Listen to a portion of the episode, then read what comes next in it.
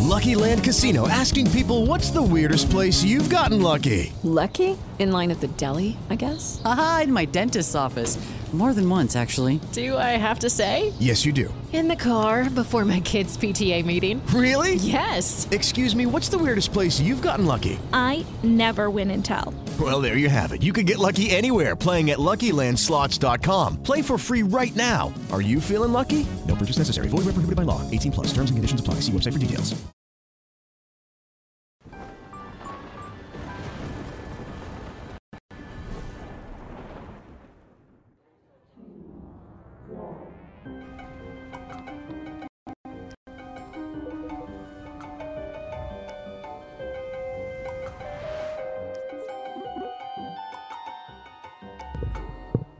Salve, salve, amigos da ciência em todo mundo!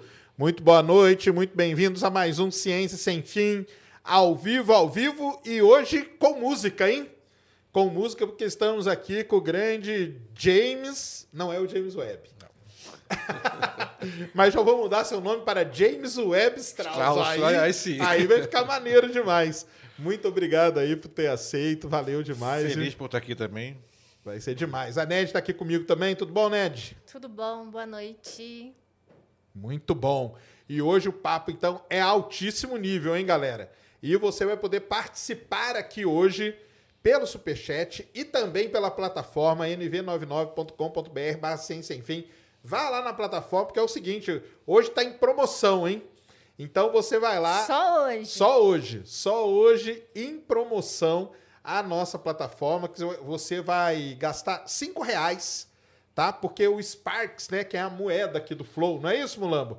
É 50 Sparks que equivale a cinco reais. Então vá lá para mandar sua pergunta. Qual que é a vantagem? Que se você mandar pela plataforma, sua pergunta aparece na tela. E aí lá você tem emoji, lá você tem avatar, tem um monte de coisinha maneira lá na plataforma. Então esperamos sua pergunta. E sua pergunta também pelo Superchat será lida aqui. E dependendo, né?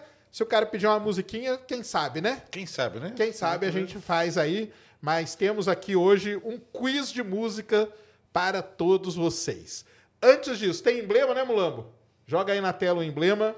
O emblema hoje é flauta de ouro para você resgatar. Vamos ver aí. Olha lá. Ah, Gostou? gostei. Flauta de ouro, Gigalvão que fez o emblema. Maravilhoso, adorei. Tá aí, ó. Muito maneiro. Você tem 24 horas para resgatar o seu emblema. E lembrando também que tem tudo a ver com música.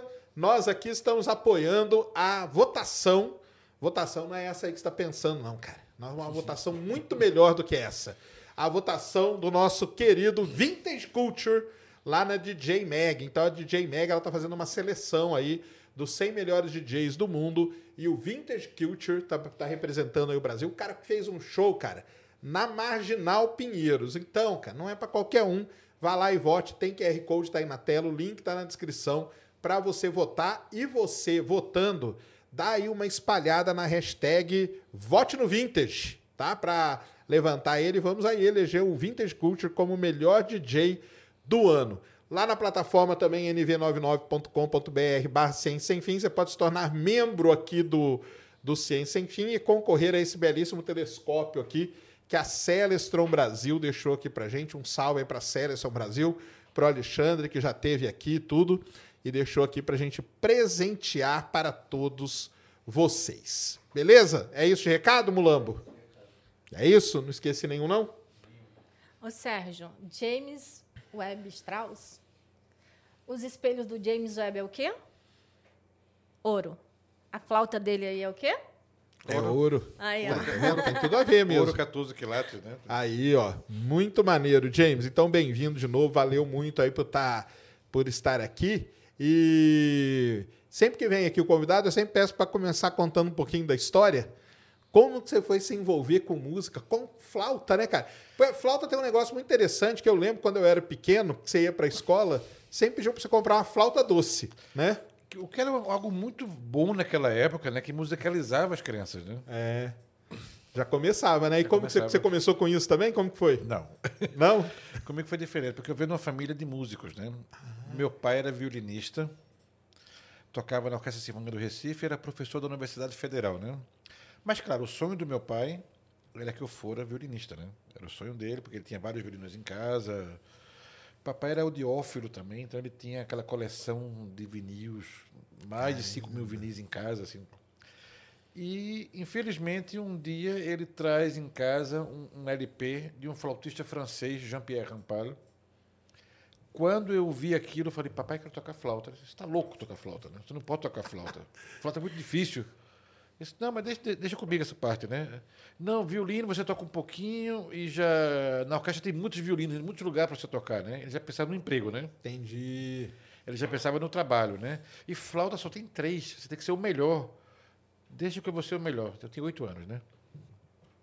E aí, ele meio a contragosto, comecei a, a estudar flauta. E meu progresso foi muito rápido, né? Assim, eu, graças a esse disco de vinil do Jean-Pierre Rampal, eu comecei a estudar flauta. E quem diria que dez anos mais tarde eu estaria em Paris estudando com o mesmo Jean-Pierre Rampal do disco. Caramba, que maneiro. Né? Tu imagina co- como é a vida, né? Como a vida da É, dá voltas, né? O mundo Então- capota, igual a gente diz, né? capota, né? Meu pai ele dizia que eu tinha muito cuidado com o que eu desejava, que as coisas acontecem, você, você materializa o que você deseja, né? Entendi. E eu comecei a estu- estudar flauta na escola, paralelamente havia a flauta doce que você falou, né? Havia Sim. isso. Só que eu, eu come- tudo que eu fazia, eu fazia com muita dedicação, né? Então o pessoal tentava tocar uma musiquinha, não saía, e eu já ia, já ia tocando outro, já buscando partitura, comprando livros, comprando tudo. E fui de- desenvolvendo de uma maneira rápida.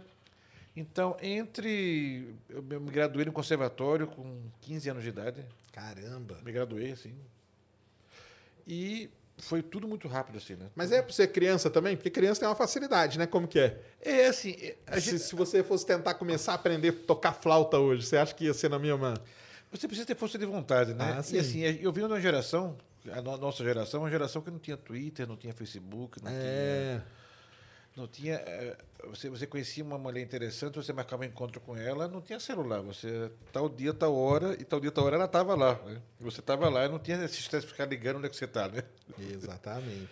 E aí, mas eh, a- a gente não tinha tanta dispersão e eu tive uma infância meio solitária, assim, né? Porque eu gostava de flauta e de estrelas, né? Então, Tem a ligação com a astronomia, né? eu gastronomia e não tinha muita conversa com as pessoas, né? Entendi.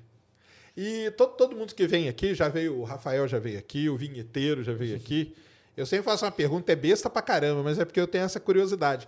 Seu pai ou você tinha, tem ouvido tal do ouvido absoluto? Meu pai tinha. Ah, é? é, eu tenho em termos. Ah, Eu tenho absoluto em relação à flauta. certo. Eu escuto uma nota, uma flauta, eu sei, eu sei que nota é, eu sei, eu sei- a cor da nota, eu eu consigo identificar bem isso aí. Caramba. Meu pai tinha ouvido. Ah, é? Meu pai, ele, ele escutava o copo. Caramba. Batendo o copo, ele assim, bemol e tá baixo. Olha só. Ah, O som da, da lâmpada fluorescente, ele- ele sabia, Sei. ele escutava, sabia, né? Tem- que que é isso? Deve ser uma, meio uma loucura, não é não? Como que é? É uma loucura, é uma, é uma loucura. Dentro da cabeça. Porque na minha cabeça já é uma loucura e eu não tenho ouvido. Meu ouvido é bom. Ele, ele não é obsoleto, né? Mas, Não é obsoleto. mas eu, dentro do meu instrumento, assim, eu consigo identificar cada nota. Entendi. Quando é, quando não é, assim. Eu tenho um ouvido bom para isso, né? Mas é, é uma loucura você. Por exemplo, né? Até falar, falar numa linguagem que todo mundo entenda, assim. Eu toquei uma obra contemporânea, quando eu morava na França. O título é muito estranho, né? A Estranha Circulação da Seiva das Árvores, né?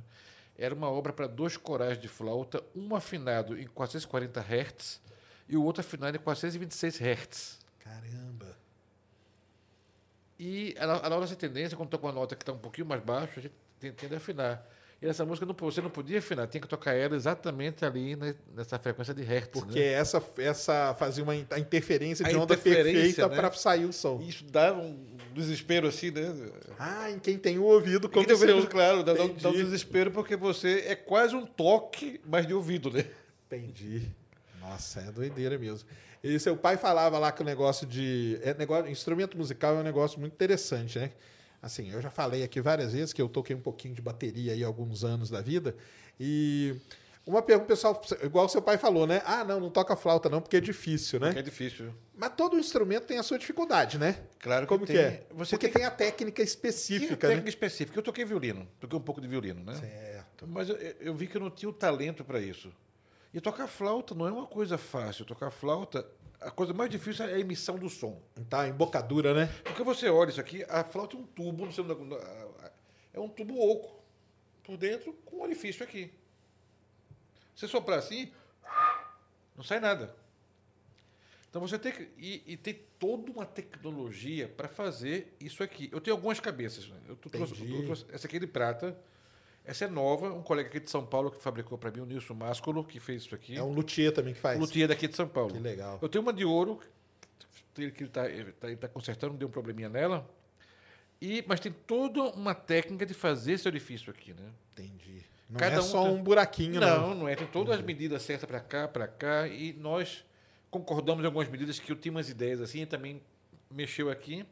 Que aí é como o ar vai circular, né? Que é como e vai aí circular. o ar circulando vai sair o som. É meio igual o sax, né? Que sax também tem É, aquela. a- mas a- a, mas a a- diferença- A boca dele, É, a a, boquinha, paleta, né? Muda A também política. o cara. Mas aqui, ca- o som depende muito da tua arcada dentária. Caramba! Então, du- não existe duas arcadas dentárias iguais. Porque é a maneira que o som vem. Porque o ar vem, e ele, não- ele- ele faz isso e, e- Sim, o caminho, né? O caminho Esse que o caminho. ar faz. e a, e a boca. Para quem tem uma escola, como a, como a escola francesa de flauta, que ensina isso para você, né? A boca é uma caixa de ressonância. Entendi. Uma caixa de ressonância. Então, quando você, quando você vai tocar.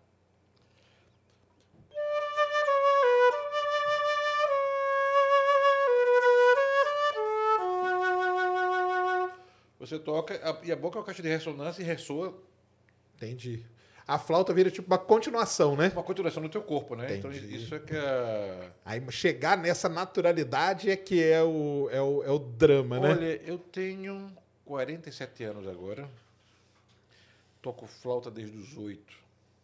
Então tenho aí 40 anos tocando. Ah, não, aí é assim, né? E te digo que essa naturalidade dizem que eu tinha quando era quando era criança, mas eu acho que eu me sinto, eu, me- eu me senti à vontade tenho uns 20 anos pra cá.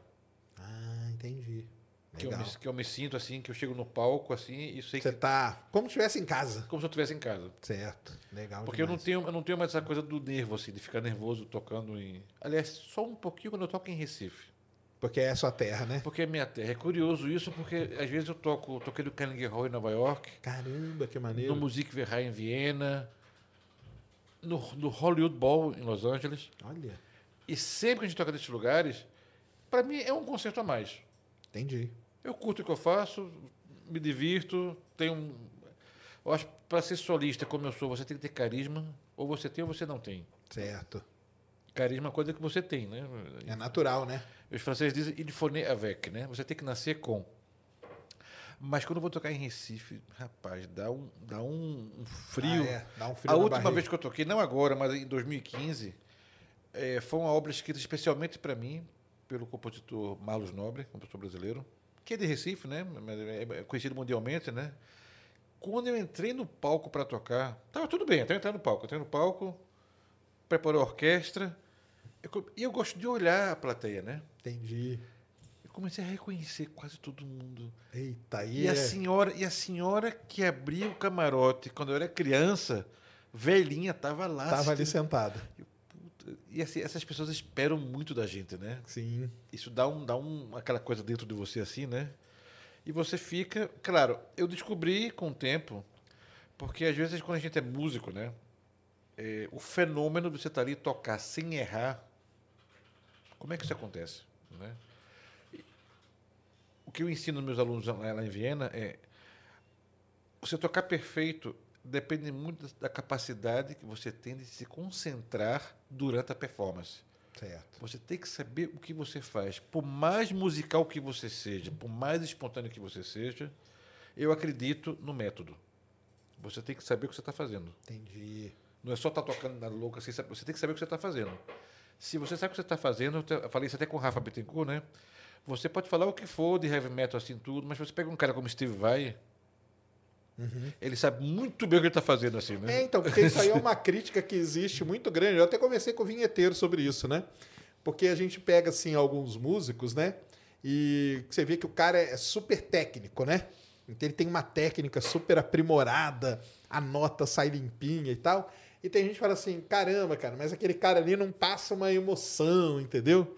Porque ele tá ali naquela. Tipo o Steve Vai da vida, né? O Steve Vai é um cara ultra técnico, Mas- né? mas ele passa a emoção. virtuoso, né? E tem carisma. É, ele tem, né? Porque aí ele foi, tocou com algumas bandas e tal, mas tem uns outros caras que você fala, pô, parece que, é- que o cara. n- Não é o que eu que penso, não, viu? Porque eu acho que todos eles tão, são, são bom pra caramba e de todo jeito. Mas é uma crítica que o pessoal faz. Que o pessoal fala assim: ah, eu prefiro tal cara porque ele é um pouco menos técnico e mais. e, e coloca mais emoção. Como que você vê isso? Olha, eu vejo, vejo de uma maneira suspeita, assim, porque eu aprendi a tocar eh, limpo, né? Sim. Eh, em francês. Desculpa eu usar muito francês, gente. Não, Eu- tem eu- erro, não. É, um- é a sua, li- seu- sua língua, é segunda língua, né? É, eles chamam jouer propre, né? Tocar limpo. E o tocar limpo é muito importante, porque quando você vence a técnica, você faz música. Sim. E aí vem essa questão, né? O que, que é música? Ah, Essa pergunta, essa pergunta é uma pergunta capciosa, né? Eu estaria tentado a responder para você que a música é a arte de se expressar por meio de sons. Aí eu correria o risco gravíssimo da Nelly me perguntar o que é arte. Sim. E aí eu não saberia responder, eu cairia no sofisma socrático e dizer não sei. Entendi. Que é difícil, mas a arte de se expressar por meio de sons, dos sons assim, né? Que o, o primeiro instrumento de percussão aí, contro- aí tem controvérsia, é o primeiro instrumento musical, né? Dizem que foi a percussão. Né? É natural, né? Até o cara tá ali correndo, sai batendo sai e tal, batendo, né? seria percussão. Eu acho que foi a flauta. Aí você pergunta, Então mas tem por gente que que fala foi que foi a flauta, mesmo. A primeira flauta foram os caniços de bambu. Sim. O primeiro flautista, o vento. Isso é bem filosófico, né? Ele fala, fala. E eu estava estudando. Eu, eu, eu sou uma pessoa estudiosa, eu gosto muito de ler, né? Então sempre gostei desde de astronomia, a história, a egiptologia também. E tem muitos flautistas, flautistas famosos, né? Que você nem sabia que era flautista, né? Como o pai de Cleópatra. Olha só.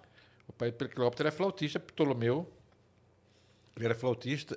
Mas na- nessa época aí, um outro instrumento que devia ser famoso era a tal da harpa, não era não? Ah, claro, a harpa, né? A harpa a, era, a né? harpa e a flauta, mas assim, ch- nessa época se chegou a ser proibido tocar flauta por lei. Caramba. No Egito Antigo teve uma época, e justamente na época do pai de Cleópatra, que não era, não era fácil como pessoa, né? Que era proibido tocar flauta. Porque era demasiado belo e seduzia todas as virgens. Entendi. Entendi. Deixa eu preservar, né? E essa flauta ela chamava de aulos, que é uma flauta grega que eram, eram, eram dois tubos ao mesmo tempo que você tocava. Ah, é? Olha É. só. Existe alguma que o pessoal fez uma- alguma réplica? assim? Existe e, e fizeram um filme muito interessante sobre Pátia de Alexandria.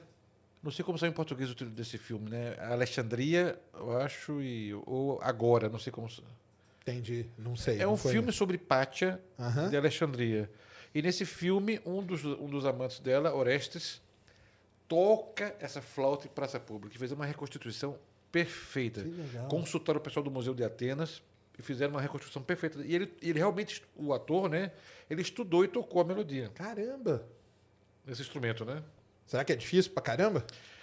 é Olha, que é uma outra técnica, É outra né? técnica, é, outro- é É, outro tipo isso de aí, som, é outro isso tipo aí. de, de- de intervalos. Mas é porque assim, a gente estava conversando nessa entrevista, falando de. de- Você viu a partitura e foi- falou, é grego para mim, né? É, é grego, é. E realmente é grego, foi Pitágoras que inventou a partitura Sim. que você conhece hoje. né? Exato. Não, é, isso aí da música. é, a música tem muita. Eu conversei isso lá com o Rafa, né?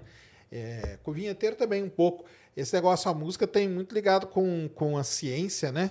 E principalmente com a matemática, né? Com- é pura matemática, pura matemática. Eu tive uma experiência com um compositor hindu chamado John Mayer. Tem- É igualzinho o nome, tá? Mas não é o mesmo. Entendi. É Não igual- o John Maia que a gente Não, conhece. É, não. é outro John Mayer. e o John Mayer, eu tinha um disco, ele fez um concerto para flauta para James Galway, né? E eu decidi entrar em contato com ele. E consegui falar com ele. E ele me mandou umas partituras para mim. Só que a música hindu é outro música hindu, mundo, é, cara. É outro mundo. É assim, exatamente. o, o grande matemática de ritmo de dec- é bem decimal É. bem decimal da forma, porque a música como, conhe- como conhecemos nós, né, aqui no Ocidente, é harmonia, melodia. E o no outro é ritmo, É né? ritmo. Isso mesmo. É ritmo e. É muito doido, cara. Aí me mandou as partituras de uma maneira ocidentalizada para poder ler, né? Caramba, tem isso também. Se você chega lá, você pega uma partitura dele, você bate o olho e fala, "Ih, caramba. É, quando, eu- foi- quando, quando eu olhei, assim, eu abri a partitura, né? Eu, Ih, caramba. Eu não sabia nem pra onde começar, né? Certo. Mas tem aquela da paciência sentar, ler. Eu sou muito de pensar, de olhar, de analisar. Aí eu comecei a tocar essa, essa obra que chama Mandala Kiraga Sanget, que é o ciclo do raga. Vou tentar... não ser- Hum. Ah, eles têm isso, né? Tá É, porque a música hindu a tem esse negócio de gente ciclo, conhece né? escalas. Sim. Temos as escalas maiores e menores, em, em- nas 24 tonalidades, né? maior e menor, normal, né? Lá menor, dó maior, ré maior. E aí vai. Só que eles têm os ragas. E os ragas, o céu é o limite. Porque sobe de um jeito e baixa de outro, né? Entendi. Porque uma escala normal você faz.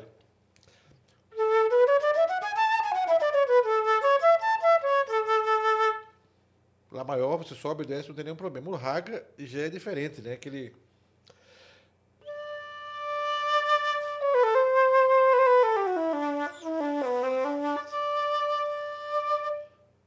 Entendi. já é outra coisa. Depois tem eh, os efeitos da música hindu, que eles usam microtons. Porque a gente usa bemol sustendido. Eles usam quarto de tom, meio bemol. Caramba, eles usam uma- um meio no meio aí. Meio no meio, no meio, no meio. Você Entre uma nota e outra tem seis coisas. Entendi. Mas e aí como que é? Seu ouvido conseguiu detectar. Você consegue. Entendi. É, é,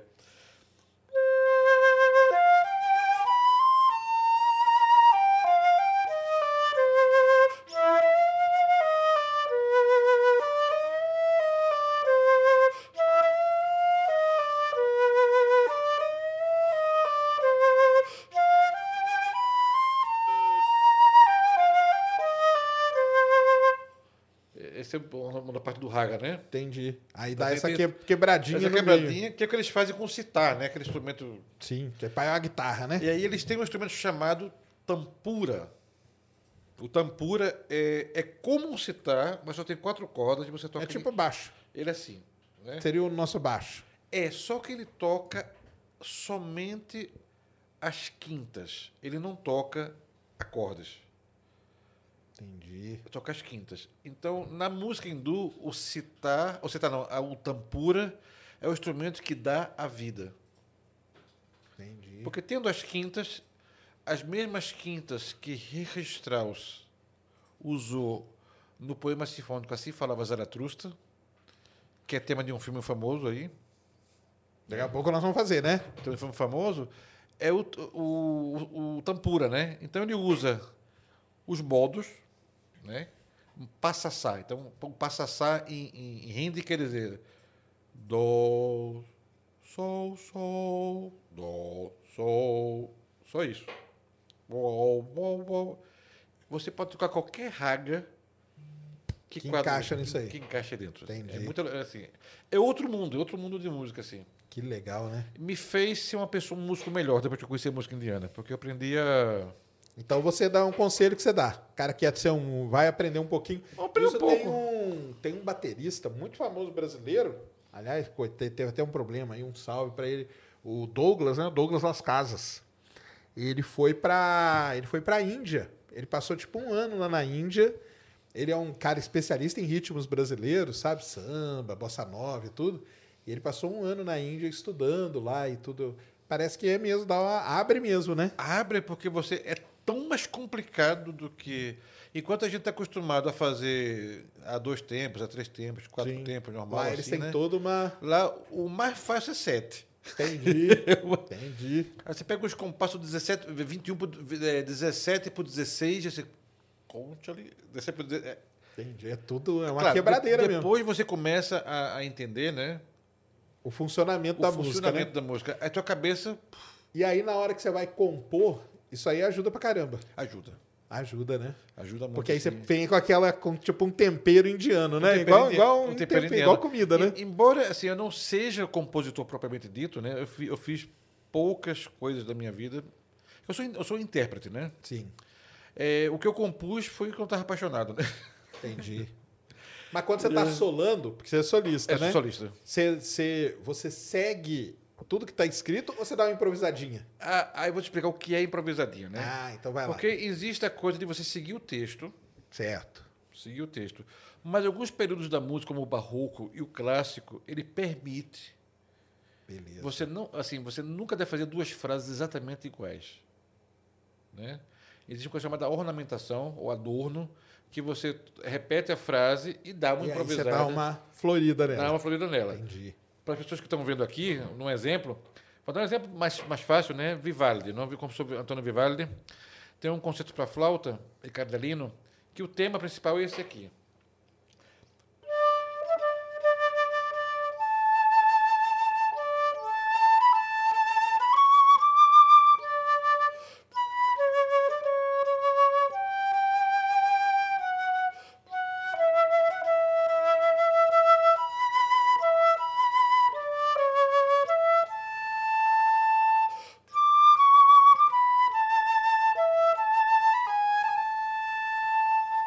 Então, repetição. Aí.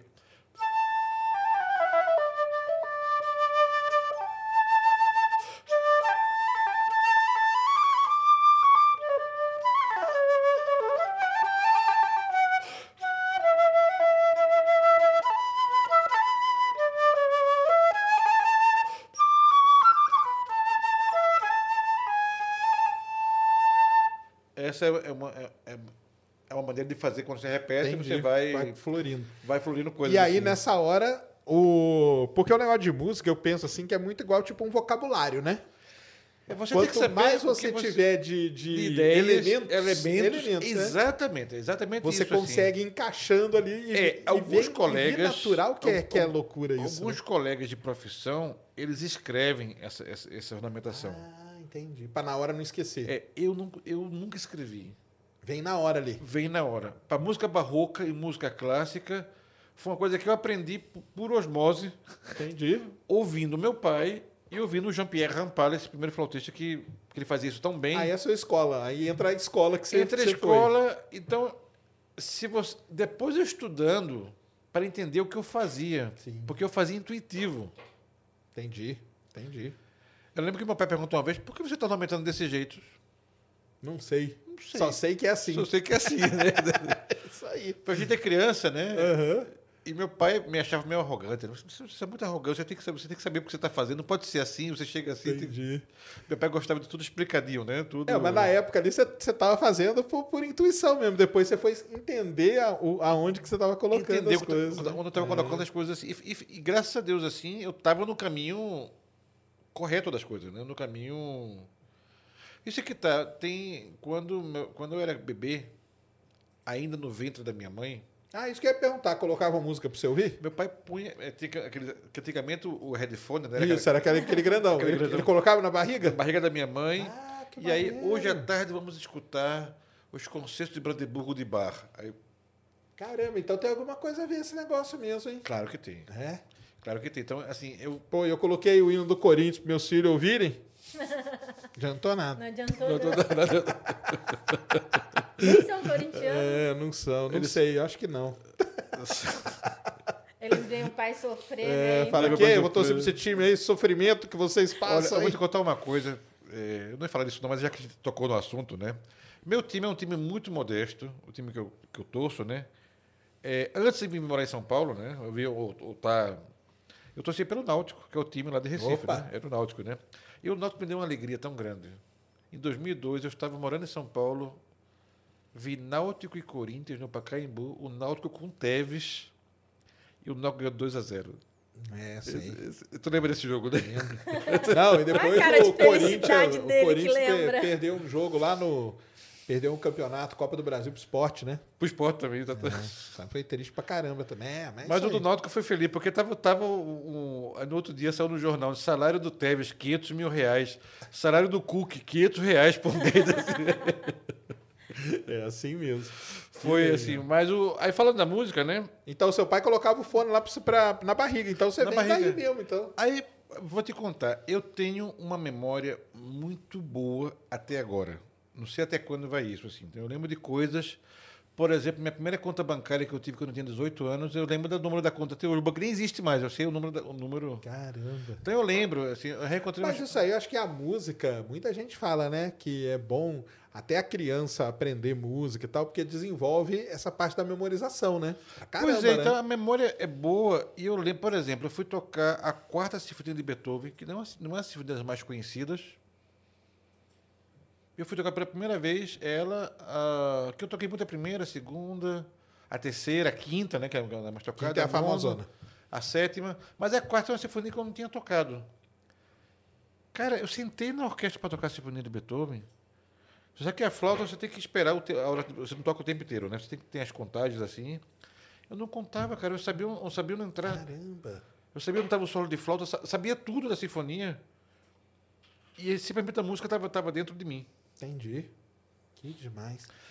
E aí você você você foi pra França estudar lá com o flautista que você ouviu o disco a primeira É, vez. Eu fui estudar, entrei no conservatório lá e o Jean-Pierre Rampal já estava velhinho já, né? Então ele começou a dar uma, foi dar um masterclass, que é uma aula Sei como que é, legal pra caramba. me inscrevi e foi uma maravilha, né? Foi, tem- tem umas fotos dele ele rindo feliz assim, né, da minha da minha performance, gostou muito e perguntou: "Como é que você faz isso aqui?"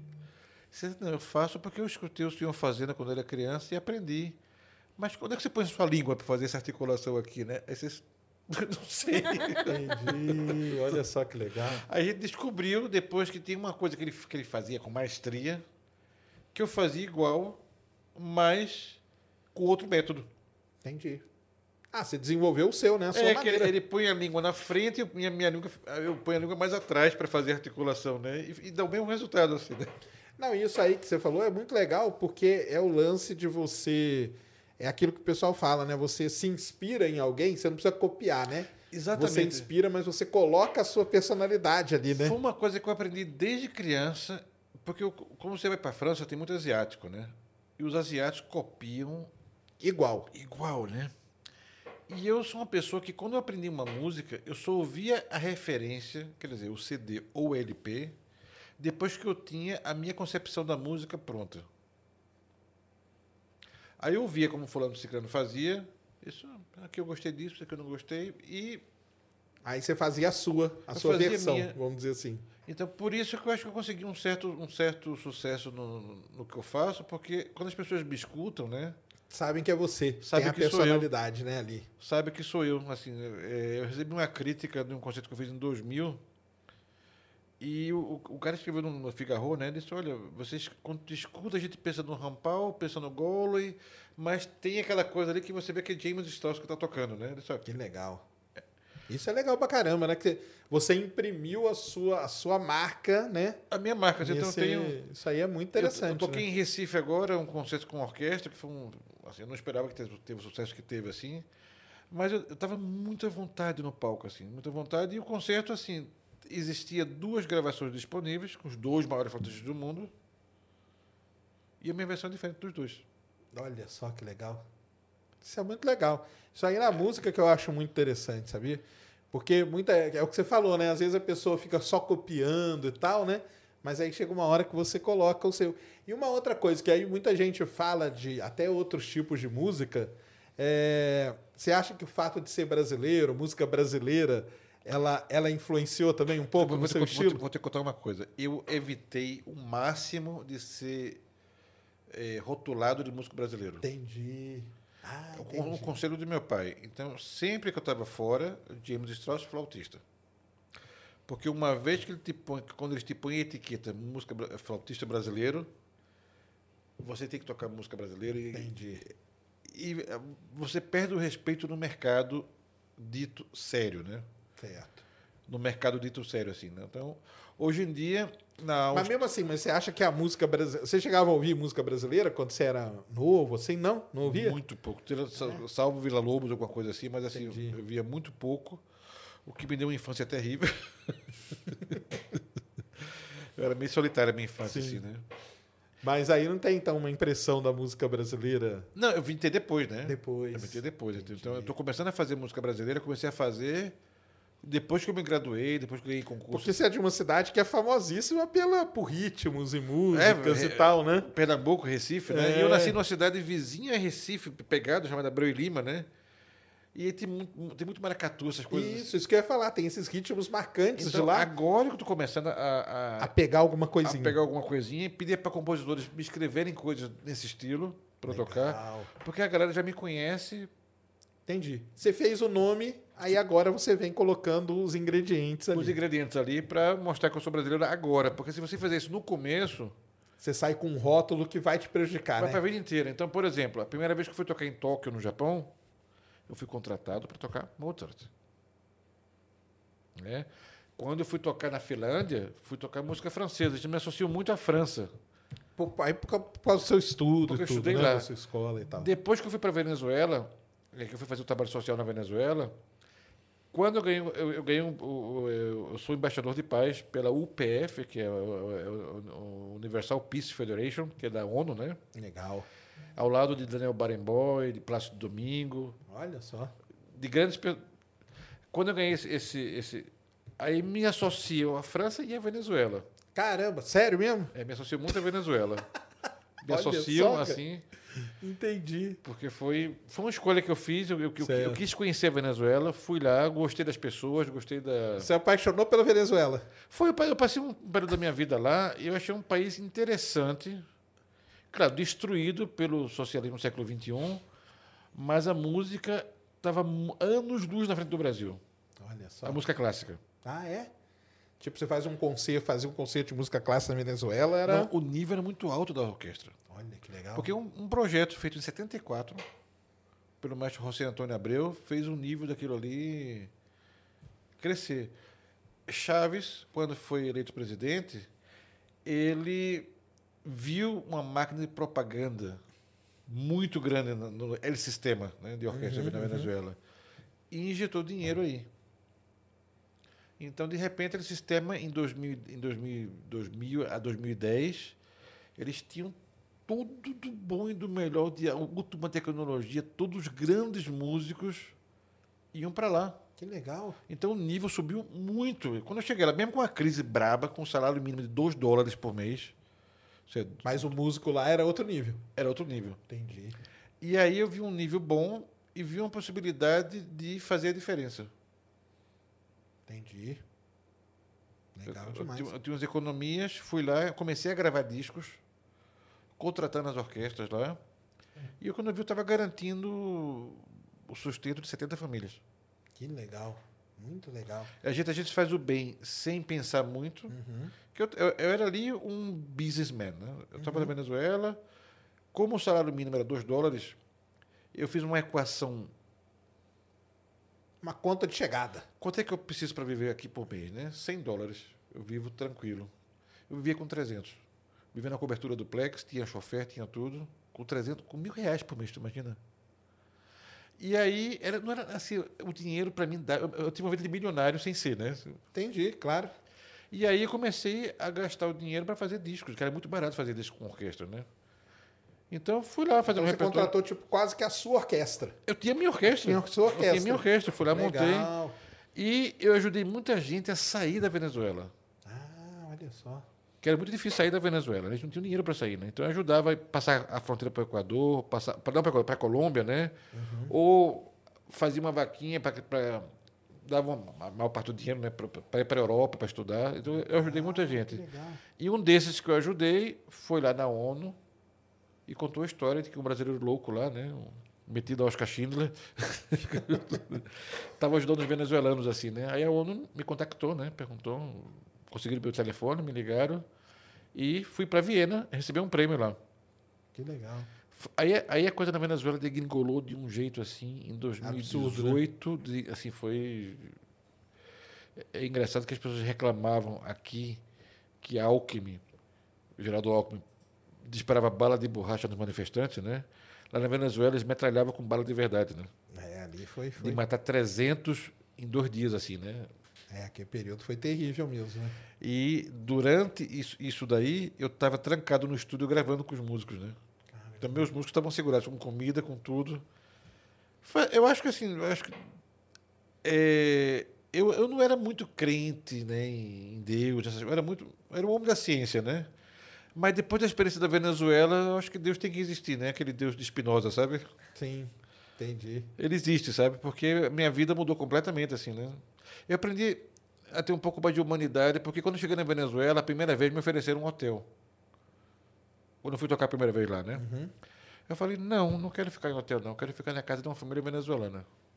Eu, o dinheiro do hotel, eu dou à família venezuelana. Eu quero ver como eles vivem. Porque uma coisa Experimentar ali a cultura mesmo, como né? é que eles vivem? Como é acordar às três da manhã para ir para uma fila no mercado para comprar comida? Porque senão, se você perder a vez, você não tem comida, sabe? Como é você discordar do governo e o governo corta a tua luz e a tua água se tu não votou nele? Porque ele sabe se você não votou nele. Isso aqui é fogo, né? Controla, É as, legal. pessoas, controla as pessoas pela fome, né? Aí eu passei esse período na Venezuela, foi um período interessante. Você É, morou lá quanto tempo? Três anos. Três anos. Caramba, foi bastante. Em Caracas? Caracas. Tudo em Caracas. Eu fiquei entre Caracas e Maracai, que, é- que é- Maracaibo. Não, Maracai. Maracai. Ma- Eu fui em Maracaibo, mas é impossível viver ali, é muito quente, caramba. É, eu fui muito pra Maracaibo, sabia? Ah, por causa da Petrobras? Por causa- por causa de A- a petróleo. PDVSA lá? É, lá na PDVSA. Que calor lá no da porra, lago, né, cara? É, muito quente lá em Maracaibo. É isso é. No mesmo. estado de Zulia. É, Aí começou a faltar luz, ter apagão. No apagão eu tava lá, o grande apagão, 12 dias sem luz. Você tem noção? 12 dias sem luz. E eles não sabiam o que tinha acontecido. E as, expli- as explicações de Maduro, quando voltou à luz, ele foi dar a explicação, né? Que segundo ele, foi Donald Trump, direto da Casa Branca, que apertou um apertou botão lá. e foi raios eletromagnéticos. Cara, O cara falou isso. Falou isso, falou isso. E o pessoal acreditava. É tão ridículo, cara. É tão assim que ele tem um satélite que lançou um raio, uma Entendi. onda eletromagnética que apagou toda a Venezuela. Agora, o que aconteceu Só na que aí a onda parou ali, né? Porque É. ela não atravessou, né? A onda não parou. É, Parou ali na é, Venezuela. Na né? Venezuela. Agora, o que, o que aconteceu na realidade? Havia uma termoelétrica grande que alimentava o país, que não tinha manutenção há 15 anos, com mato crescendo, pegou fogo. Caramba. Não tem milagre, sabe? A explicação é muito mais simples. Né? Mas ele não podia falar isso. Tu né? sabe Porque aquela- aí ia ser contra ele, tu né? sabe aquela coisa da navalha de Ocan? Sim, sim. Navalha de ouro. A isso. Ah, navalha de oca, né? Quando, quando a explicação, toda a explicação se esgota, né? O mais simples que resta é, o que, foi. É o que é mesmo. Foi falta de manutenção. E tem umas histórias assim, você vê, por exemplo, tem uma história lá em 2000 2018 também, que caiu um meteorito em Valência. E a gente via o meteorito né, passando assim, né? Baixo, né? E caiu em Valência. E e ninguém sabia. Se ele caiu, alguém foi lá pegar o meteorito, né? E depois a história se des- desapareceu, né? E na verdade não foi meteorito porra nenhuma, né? O que foi foi um míssil americano sem nada que Trump queria provar como estava a, Como que tinha alcance. a- a- não, a, a bateria antiaérea de Maduro, né? Ah, entendi. Aí mandou ele um míssil jogou como um teste. ali. Vazio, né? Aí, claro, a bateria pegou o míssil e o míssil foi passando, pegando fogo assim, caindo. Caramba, e falaram que foi um meteoro. Foi um mete- meteoro que caiu, e assim, sem cratera, sem nada, né? No- no- Entendi. Olha só. Eu só lembrava de Tunguska, né? Sim, sim. Só lembrava- Falou, agora eu vou viver aqui, né? O que Aquilo aconteceu agora- lá. ó, que agora maravilha. aconteceu lá. E aí dali você foi. Aí que você foi parar em Viena. Aí fui parar em Viena. Minha vida assim, eu fui Paris primeiro. De Paris, eu vivi. Passei 10 anos em Paris, né? Fui para Finlândia. Caramba, hein?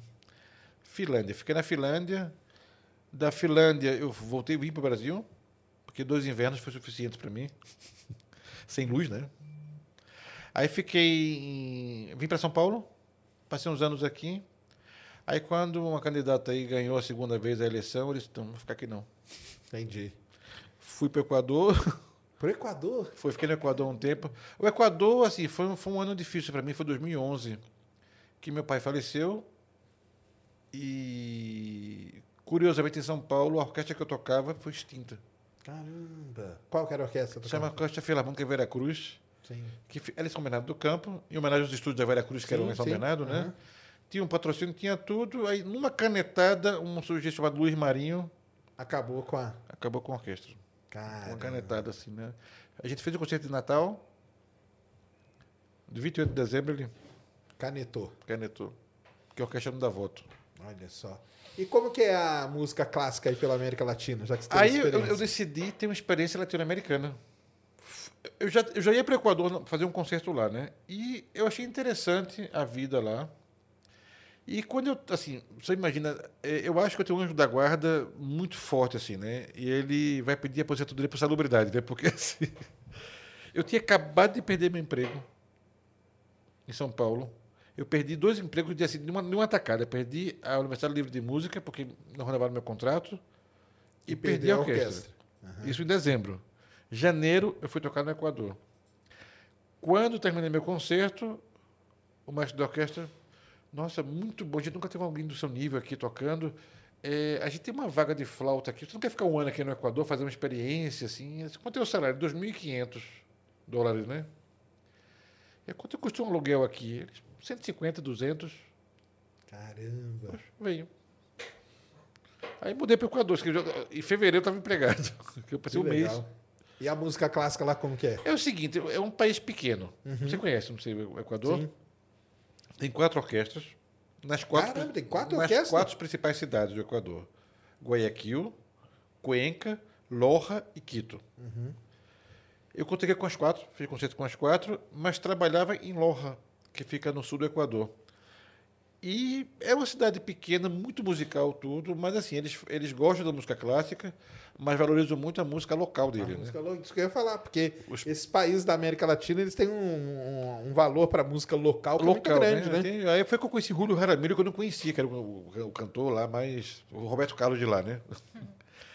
E aí fiquei no Equador um ano, dois anos. Depois estava muito bolero, muito bolero na minha vida, muito Entendi. essas coisas assim. Foi quando eu co- decidi quero conhecer a Venezuela. Tá muito calmo para mim aqui. Né? Ah, tá. Aí que você foi pra Venezuela. Fui para Venezuela. E aí comecei a gravar. E aí na Venezuela eu contei a história da Venezuela para Philip Glass, que é um amigo meu, um compositor, você deve, deve conhecer naturalmente. E Philip Glass eh, decidiu fazer um disco comigo na Venezuela. E foi aí que minha vida mudou de novo, né? Porque o disco com Glass chama Venezuela Elegi, Elegia Venezuela, com uma capa fortíssima, assim, a capa tem uma bandeira da Venezuela toda furada de bala, assim, sabe? Caramba. Vocês falaram, agora nós vamos ser morto aqui. É, fez uma... Na hora que lançar o disco, a gente tem que estar longe. A gente teve um milhão de escutas no Spotify. Um milhão de escutas no Spotify, mais não sei legal. quantas mil, 600 mil no, no- no- no iTunes. E eu tive que picar mula, né? Tive que Ah, sair. é, depois de uma capa dessa, não tinha como ficar mais. Mas fui criticado de todas as maneiras que eu aproveitador. Aí o governo, né? Você vem pra cá se aproveitar da, do- da crise. Caramba. Ele disse, é, vim me aproveitar da crise mesmo. Porque já dizia Winston Churchill, diplomacia é sacar proveito de uma bela crise. É isso aí, né? E eu fiz a diferença, ajudei muita gente lá, né? Sim, claro. Fiz o meu, fiz meu disco, mas ajudei Ajudou muitas famílias, né? muitas famílias lá, né? Aí da Venezuela, Viena. Que já- aí sim, né? Aí, Aí, sim. que ia mudar, hein? Aí mudou, mas assim, sempre. Eu, não- assim, eu não tive sorte, porque sorte é a recompensa que você espera pelo esforço que você não teve, né? Eu sempre lutei muito para ter, o que- pra ter o que eu tenho hoje, assim, né? Depois de Felipe Glass, a Universal se aproxima de mim. Então, vamos, vamos conversar, né? E aí conversamos um pouco, a Universal gostou, a gente fez um contrato de parceria. E eu sou, atualmente, o único brasileiro de música clássica da Universal sou eu. Olha só. Que legal. Pop tem todo mundo aí que você deu do pop. Uhum. Mas de música clássica, era o Nelson Freire. Faleceu o Nelson Freire, agora sou eu que tenho, que tenho uma produção mais. E o meu contrato é muito eh, estrito, né? Porque são, são quatro lançamentos por ano. Caramba. Isso é muita coisa. Então, eu tô- eu estou gravando cada dois Ah, é meses. um Contrato ali mesmo. Cada dois rígido, meses né? eu estou gravando, estou produzindo. e- Ah, mas isso aí é bom, né? Que você ma- mantém produtivo, né? Quanto mais você usa esse negócio aqui, o microfone, né? Porque você pode até ter algumas imperfeições quando você toca ao vivo. Mas gravando você não tem direito a ter imperfeição. Então você se estuda para estar perfeito. Então, desde que eu comecei a gravar, há 20 anos atrás, eu acho que meu nível de perfeição ele foi melhorando a cada ano. E hoje eu faço um concerto ao vivo sem sem estar errando. É Claro, a ge- a gente tem sempre uma coisinha ou outra que acon- acontece assim, mas isso acontece cada vez menos comigo pelo fato de estar de, de, de tá gravando tanto. Tá gravando. Gravar ajuda nisso, né? Ajuda, porque o microfone Se te dá, aperfeiçoar, né? te dá aquele psicológico de você estar Sim. tá Aí, né? É, Capta tudo, né? Então você tem que tá Você, estar. você não mente pra, você não mente pra ele, né? Exatamente, Você pra que ele tá- não tem como. Não tem como assim. E flauta é um instrumento difícil que ele é, mu- ele é muito ligado ao fenômeno da, da- da- climático, se tem algum problema, se tem umidade, se não tem. Entendi. Ah, varia isso aí pra caramba? Varia muito. Varia muito. Porque, isso- eu, eu, Porque vai variar a densidade do ar, essas coisas todas. tudo né? varia. Às vezes é, a gen- as pessoas falam que não, porque sai saliva. Não, não é saliva. Quando eu toco, tem condensação de água. O que é diferente de saliva. Não é saliva. Não, sai, Uhum. Sim, não sai claro. saliva quando eu toco. Entendi. A- Aquilo que você vê pingando aqui É a condensação. É de água. Você só- como você sopra num vidro, não fica. Isso. Aquilo não é saliva, aquilo é condensação da, da água, né? Mas assim, nem todo mundo sabe química, né? Sim, claro, é. É, mesmo porque você ficasse salivando, né? não ia sair som, né? Não Ia sai. estar no lugar do ar, né? Está no lugar do ar. Então é, Exatamente. é a condensação da água, né? Então Uhum. isso depende. Por exemplo, quando eu toco em Recife, tem, Imagina. o Teatro Santa Isabel ele fica na beira do rio. Tu tem o Rio Capibaribe, que é um rio de água salgada, e, é- e o mar. Então é muito úmido. Aí Ah, isso aí muda bastante. Você Muda tem que- bastante. Você tem uma preparação Tem uma especial pra preparação isso. só para isso. Legal. Você vai tocar em São Paulo já é mais seco. Né? Aqui em São Paulo já é mais seco tocar. Depende do. E se tiver muito frio tal, então tem que regular já, tudo também, isso. já né? tudo, porque a, a sapatilha da flauta, que é- você tem a chave, né? Não sei se a câmera está mostrando aqui, você tem a chave, né? E o que fecha o buraco, né? É um bruducho e é feito de pele de intestino de bacalhau. Caramba, que legal. Essa coisinha verde aqui dentro aqui, né? Então, isso também varia com... Lógico. Já se tentou fazer algumas de- de silicone, Tá, mais sintética, assim. Mas o som não é o mesmo, sabe? Uhum. O som não é, não, não- não- não é o mesmo tipo de som, né? Quando você faz uma coisa eh, de silicone, né? Sim. Eu gosto mais em natura, né? natura, mais, sim. mais, mais natural que, tá, que é o som de flauta, né? Que legal. E é um instrumento que evoluiu muito, assim, nos últimos 100 anos, assim. Deu uma evoluída, assim, de... É, a gente tem um amigo, o Felipe Raime, né? Ele começou a tocar flauta, né? Não sei em que pé que ele ficou, não. Mas ele ia começar, mas também ele começa um monte de coisa. Agora tá patinando no gelo. E tocando Mas- flauta ao mesmo tempo, uau. Não. não, ele começou, ele Mas dá pra confundiu. fazer esse desafio, né? É, Desafiar o Jaime. desafiar o Raime aí, toca flauta patinando no gelo. Mas ele começou a tocar flauta e tudo, que eu acho difícil pra caralho, que o instrumento que tem esse negócio da embocadura, assim, é um não, negócio não, que não é... só a embocadura, porque você tem que ter a embocadura... Ah, não, com certeza. E o Lecan, E, e a né? digi- nem falo, e a- nem falo dessa e- outra parte. E a digitação, né? A digitação. às vezes, E... Porque o que é um virtuoso? O virtuoso é aquela pessoa que estuda e toca aquela música difícil sem, sem- sem, sem, sem errar, né? Isso, isso é o grau de virtuoso, né? E, fa- e fazendo música. E o virtuoso da flauta, ele sabe aproveitar até os fenômenos acústicos da flauta. Isso que é legal, né? Por exemplo, tem uma obra que eu toco que são umas, umas variações sobre o Carnaval de Veneza, que é, um, que é um cavalo de batalha que eu toco sempre nos concertos de, de bis, né? Então o tema é um tema super conhecido.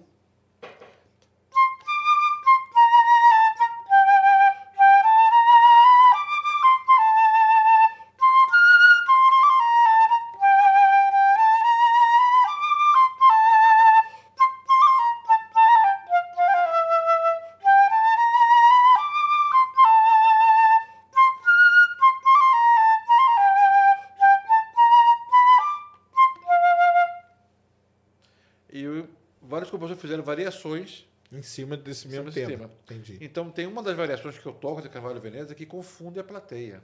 Hum. Eles, não. Vou tocar para vocês, aí você vai entender.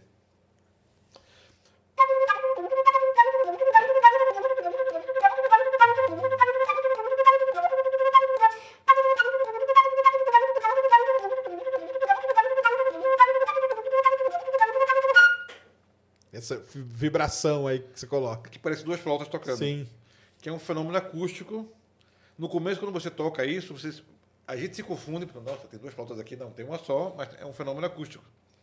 Você aproveita isso é da flauta aproveita- para poder fazer as variações. Pode fazer variações, são várias variações e tem. é, eu faço isso de bis nos concertos, a plateia sempre adora esse tipo de coisa, Que né? legal. É, tocar flauta não, não é tão fácil quanto parece, né? Você- Não, você- tá doido. E, o, e como que é que você vê a música clássica aqui no Brasil, assim? Você... Olha, deu Hum. uma, uma grande evoluída no ano, dois, no ano 2000, que que eu vim para cá e com, com o projeto da USESP aqui em São Paulo, Sim, assim, isso que eu ia subiu falar. muito o nível. Você já tocou aí na Sala São Paulo? Aqui algumas vezes. Como que é lá? A acústica é Porque fenomenal. todo mundo fala, né? Agora, Bem com pra a acústica- caramba, acústica né? muito- Assim, eu toquei, eu toquei no Alfa, Teatro Alfa, que é uma acústica muito boa também. O alvo é o que o João Gilberto xingou, não? O João É. Gilberto- Ah, é, né? Mas e aí, é bom mesmo? Ou ele... não, Por é que bom, que é ele bom. xingou? É porque ele xingava tudo, né? Eu tenho, eu, tenho, eu tenho uma história pessoal com ele, né? Sério? Você Sério. tocou com ele? Não, não. Deus me livre. Não. É treta. É treta. Ele tem uma Mas pode treta. contar? Conta Mas aí, eu vou ué. contar, vou contar. Essa, essa história aconteceu em 1927. Não, mentira, né? aconteceu, eu acho que foi em 98, 99. Existia a VASP ainda. Sim. tá? E eu ia voar de Recife para Bruxelas, que tem um voo direto Recife-Bruxelas, Bruxelas-Paris, né? E deu um overbook, me mandaram para São Paulo, porque não- eu, que eu, tinha uma da- eu, tinha, eu tinha que estar em Paris para um concerto, né? E tava com folga, mas chegou na hora da viagem, fudeu, né, cara? Deu um overbook, aí quis me, quis me colocar dois dias num hotel em Recife. Não, dois dias não pode, que eu tenho que estar tocando no teatro lá, aquela coisa. Bom, me mandaram para São Paulo, e quem não chora não mama, né? Acabei tendo um up- upgrade, né? Em business para ir para Opa. para Bruxelas, né? Quem tá do meu lado?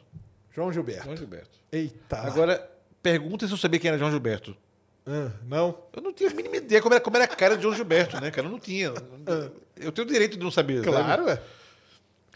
E eu viajei, eu abri uma partitura e estava estudando meu concerto lá, que eu estava nervoso, porque eu, assim, eu perdi um ensaio. E um ensaio Nossa. na Europa É uma vida, né? É uma vida, porque a gen- eles não ensaiam muito lá. Né? É o ensaio e a passada do concerto. Entendi. E esse ensaio que eu ia ver todas as coisas que eu que eu queria Foi o ver. do overbook. Foi do overbook, eu perdi, né? Então eu tava super concentrado, né? Aí ele. Ah, você estuda música? Eu sou flautista. Ah, eu sou músico também, você me conhece, né? Eita. Não, eu sou- eu sou o João Gilberto, eu sou pra- pra dizer James Strauss, né? Legal. E o tipo não se conformava que eu não conhecia ele. Cara, sério mesmo? Aí passou 12 horas divagando da carreira dele, do que ele fez, que ele, com quem ele cantou, que não sei o que, que eu devia conhecer, que era uma vergonha. não conhe- E começou a brigar comigo, cara. Sério mesmo? Sim. Caramba, e, E já já- acabou que você nem estudou o E já conceito. tava meio, ma- me- meio já Entendi. tomado Aham. dos uísque lá e, e Olha só, que ele não aceitou que você não conhecia ele. não aceitou, porque eu não sabia, cara. Tem, tem gente que não sabe. Tem cantores brasileiros que não tem ideia como é que é a cara. Vou te dizer um: Biafra. Sim. Ah, não, é. Tem, não, a gente não é obrigado a conhecer tudo também, né? O cara Eu não também conhe- aí é... não- não não conhe- é- assim, então, João Gilberto é uma coisa que eu não sabia. Assim, eu conhecia Tom Jobim, conhecia Toquinho, você viu Bossa Nova assim. E, o- e ele não, né? E ele ficou Ele- indignado. Ele ficou indignado quando sabia como. Que, que fisicamente, assim, o nome, eu, sa- claro, o nome eu sabia, mas o cara começou a ser chato, ser chato. Do, pense, são 12 horas de viagem, São Paulo, Bruxelas, esse cara do meu lado, enchendo o saco. E ele que to... acho que ele, ele que to... acho que ele, que ele que fez a estreia do teatro, né? É, ele que fez a história do teatro. Ele assim. fez, reclamou pra caramba da curva. Essa história eu- eu vi também, né? Tem, tem- tem a É. história do ar-condicionado, né? Ba- ba- Sem ar-condicionado, sem. Isso, isso, isso mesmo, isso mesmo. E, era- e é um cachê caríssimo. Eu, eu lembro que nos anos 90 ele fez uma propaganda para Brahma. Ele tocando violão, fazendo uma, bo- uma bossa, Brahma número um, né? Isso. E na época, um milhão de reais custou. É, não, é. Era... É. Era um negócio assim de. E eu paguei a dois mil dólares. Então você tocou aqui na, na, na, na Sala São Paulo. Sala São Paulo toquei, falam com, que toquei, é- toquei com o João Carlos Martins. Toquei com o João Carlos Martins, foi um, um concerto memorável, assim. O João Carlos é o, é o maestro O lá, maestro, né? Carlos É o do, Martins. da mão, né? É o da mão, É exatamente. o da mão, que tem uma história fantástica. Eu trabalhei né? com ele um pouco no começo, é, quando ele começou com a, com a baquera. Ele é pianista, com a- né? Ele é pianista, foi um, foi um grande pianista brasileiro. É que o Brasil, às vezes, é um pouco ingrato com seus heróis, sabe? Sim, sim. E a história dele é sensacional. A história é Triste bonita. Pra caramba, né? Porque ele teve vários problemas e tal, né? Não, agora você imagina, é, eu, comparo, eu comparo até com a história de Beethoven, porque como é que você vai negar o teu sentido de dever ser o mais perfeito a ausência dele? É. No caso de Beethoven, o ouvido, né? No caso de João Carlos, que era um pianista que tocava assim, de repente ele perde o movimento é da mão, assim, que, que, que é o que ele fazia era tocar piano. Tu Imagina uma angústia, né? E, mas é- é superação, né? Superação total. A história Como tem o dele slogan dele, a música venceu. é... é isso mesmo. Esse, esse é E ele é bonito. gente boa. É. Legal. E e foi, foi uma história bonita. Então, eu trabalhei com ele, eu toquei muito com ele, porque eu tinha recém-chegado da Europa. Então, ele, ele, e- ele é o responsável de eu ter perdido meus nervos. Ah, é?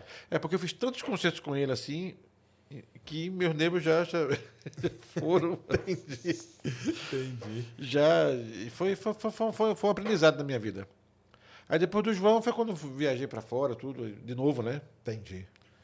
Mas você acha que a música clássica tá. Como que tá hoje aqui? A música clássica é o seguinte, é o porque quem ditava o que você ouvia era, os- era a Glo- a, a televisão, né? Ah, sim, com certeza. que ditava o que você ouvia. Só que hoje isso mudou Ah, sim. pelas redes sociais. Eu acho que o brasileiro ele gosta de boa música, porque tem uma coisa. Eu não eh, até falo isso em outras entrevistas que eu, que eu dei em outros meios não, pelo mundo, né? Para mim eu não, não tem música popular, música clássica. Para mim tem boa música boa ou Uma música, ruim. ruim. É, é verdade. Muita gente faz essa classificação mesmo. Eu, por por exemplo, eu estava conversando com o Rafa, com o Rafa Bittencourt, né? Vai rolar um disco com o Angra. Olha que maneiro, hein? Aí Depois, sim. depois de Getrotal, eu vou fazer um trabalho assim- Olha lá. só. De- porque ninguém fez mais. Depois de Getrotal, ninguém mais fez Sim. com flauta. É, o Diatrotal foi um cara que tipo, popularizou a flauta, né? Exatamente, com o Ian Anderson, que eu faltei tocava com ele, né? Isso mesmo. Então, a gente teve essa ideia com o Rafa e a gente vai, Que maneiro. vai fazer isso aí com o Angra. Vai ter uma- uma- um disco com flauta e heavy metal. Que demais, hein? E vai dar certo. Ah, vai. ué. Então, a gente tem, tem- a gente tem, essa, tem essa ideia É, aí. mas tem esse casamento. ó. O Metallica não gravou lá com a Sinfônica, né? Da, acho que de Berlim, né? Exatamente. Fez um disco inteiro com ela, né? E é, é demais. Casa, né? Casa, casa, casa bem. É isso aí que você falou. A música sendo boa, né? É o que importa. Não... sendo boas, assim, não tem. é, Ou é música boa, tem coisa que é uma, que é uma bosta. Você tem. é, eu estava na, Ve- na Venezuela em 2018, 17, 18, quando de repente eu estou escutando uma música clássica de flauta, né? No rádio, só que legal, gente. Daqui a pouco eu vejo que não é pegadinha. Johann Sebastian Bach. Partita para flauta solo. Como esse cara conseguiu achar essa música, eu não sei, porque ele não tem cérebro para isso, né? Mas.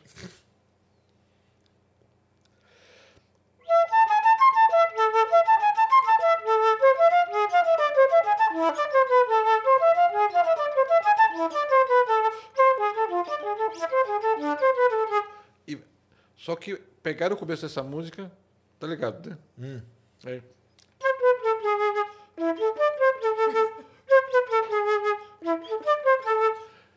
Aí eu tive o desprazer de ver o videoclipe, né? Eita lá. My gosh. Ai, ai. E eu tive o desprazer de ver a entrevista do- desse MC aí contando a inspiração dele para fazer essa música. né? É, e qual foi? Tava fumando um baseado, aí tocou esse negócio no rádio, velho, que da hora. Falou, é isso. Vou fazer um funk. Entendi, aí sim, aí, tá vendo só? E ficou famoso. Ficou, Ficou famoso, pra assim. caramba. E o que me deixou mais puto, cara, desde que eu fico eu tô indignado, é que o videoclipe tem 2 bilhões de Ah, views. sim. é. E, o- e o bar revirando lá no caixão, né? Cara, será que é 2 bi? Quem tem 2 bi de, de- de visualização no Brasil? Quem tem?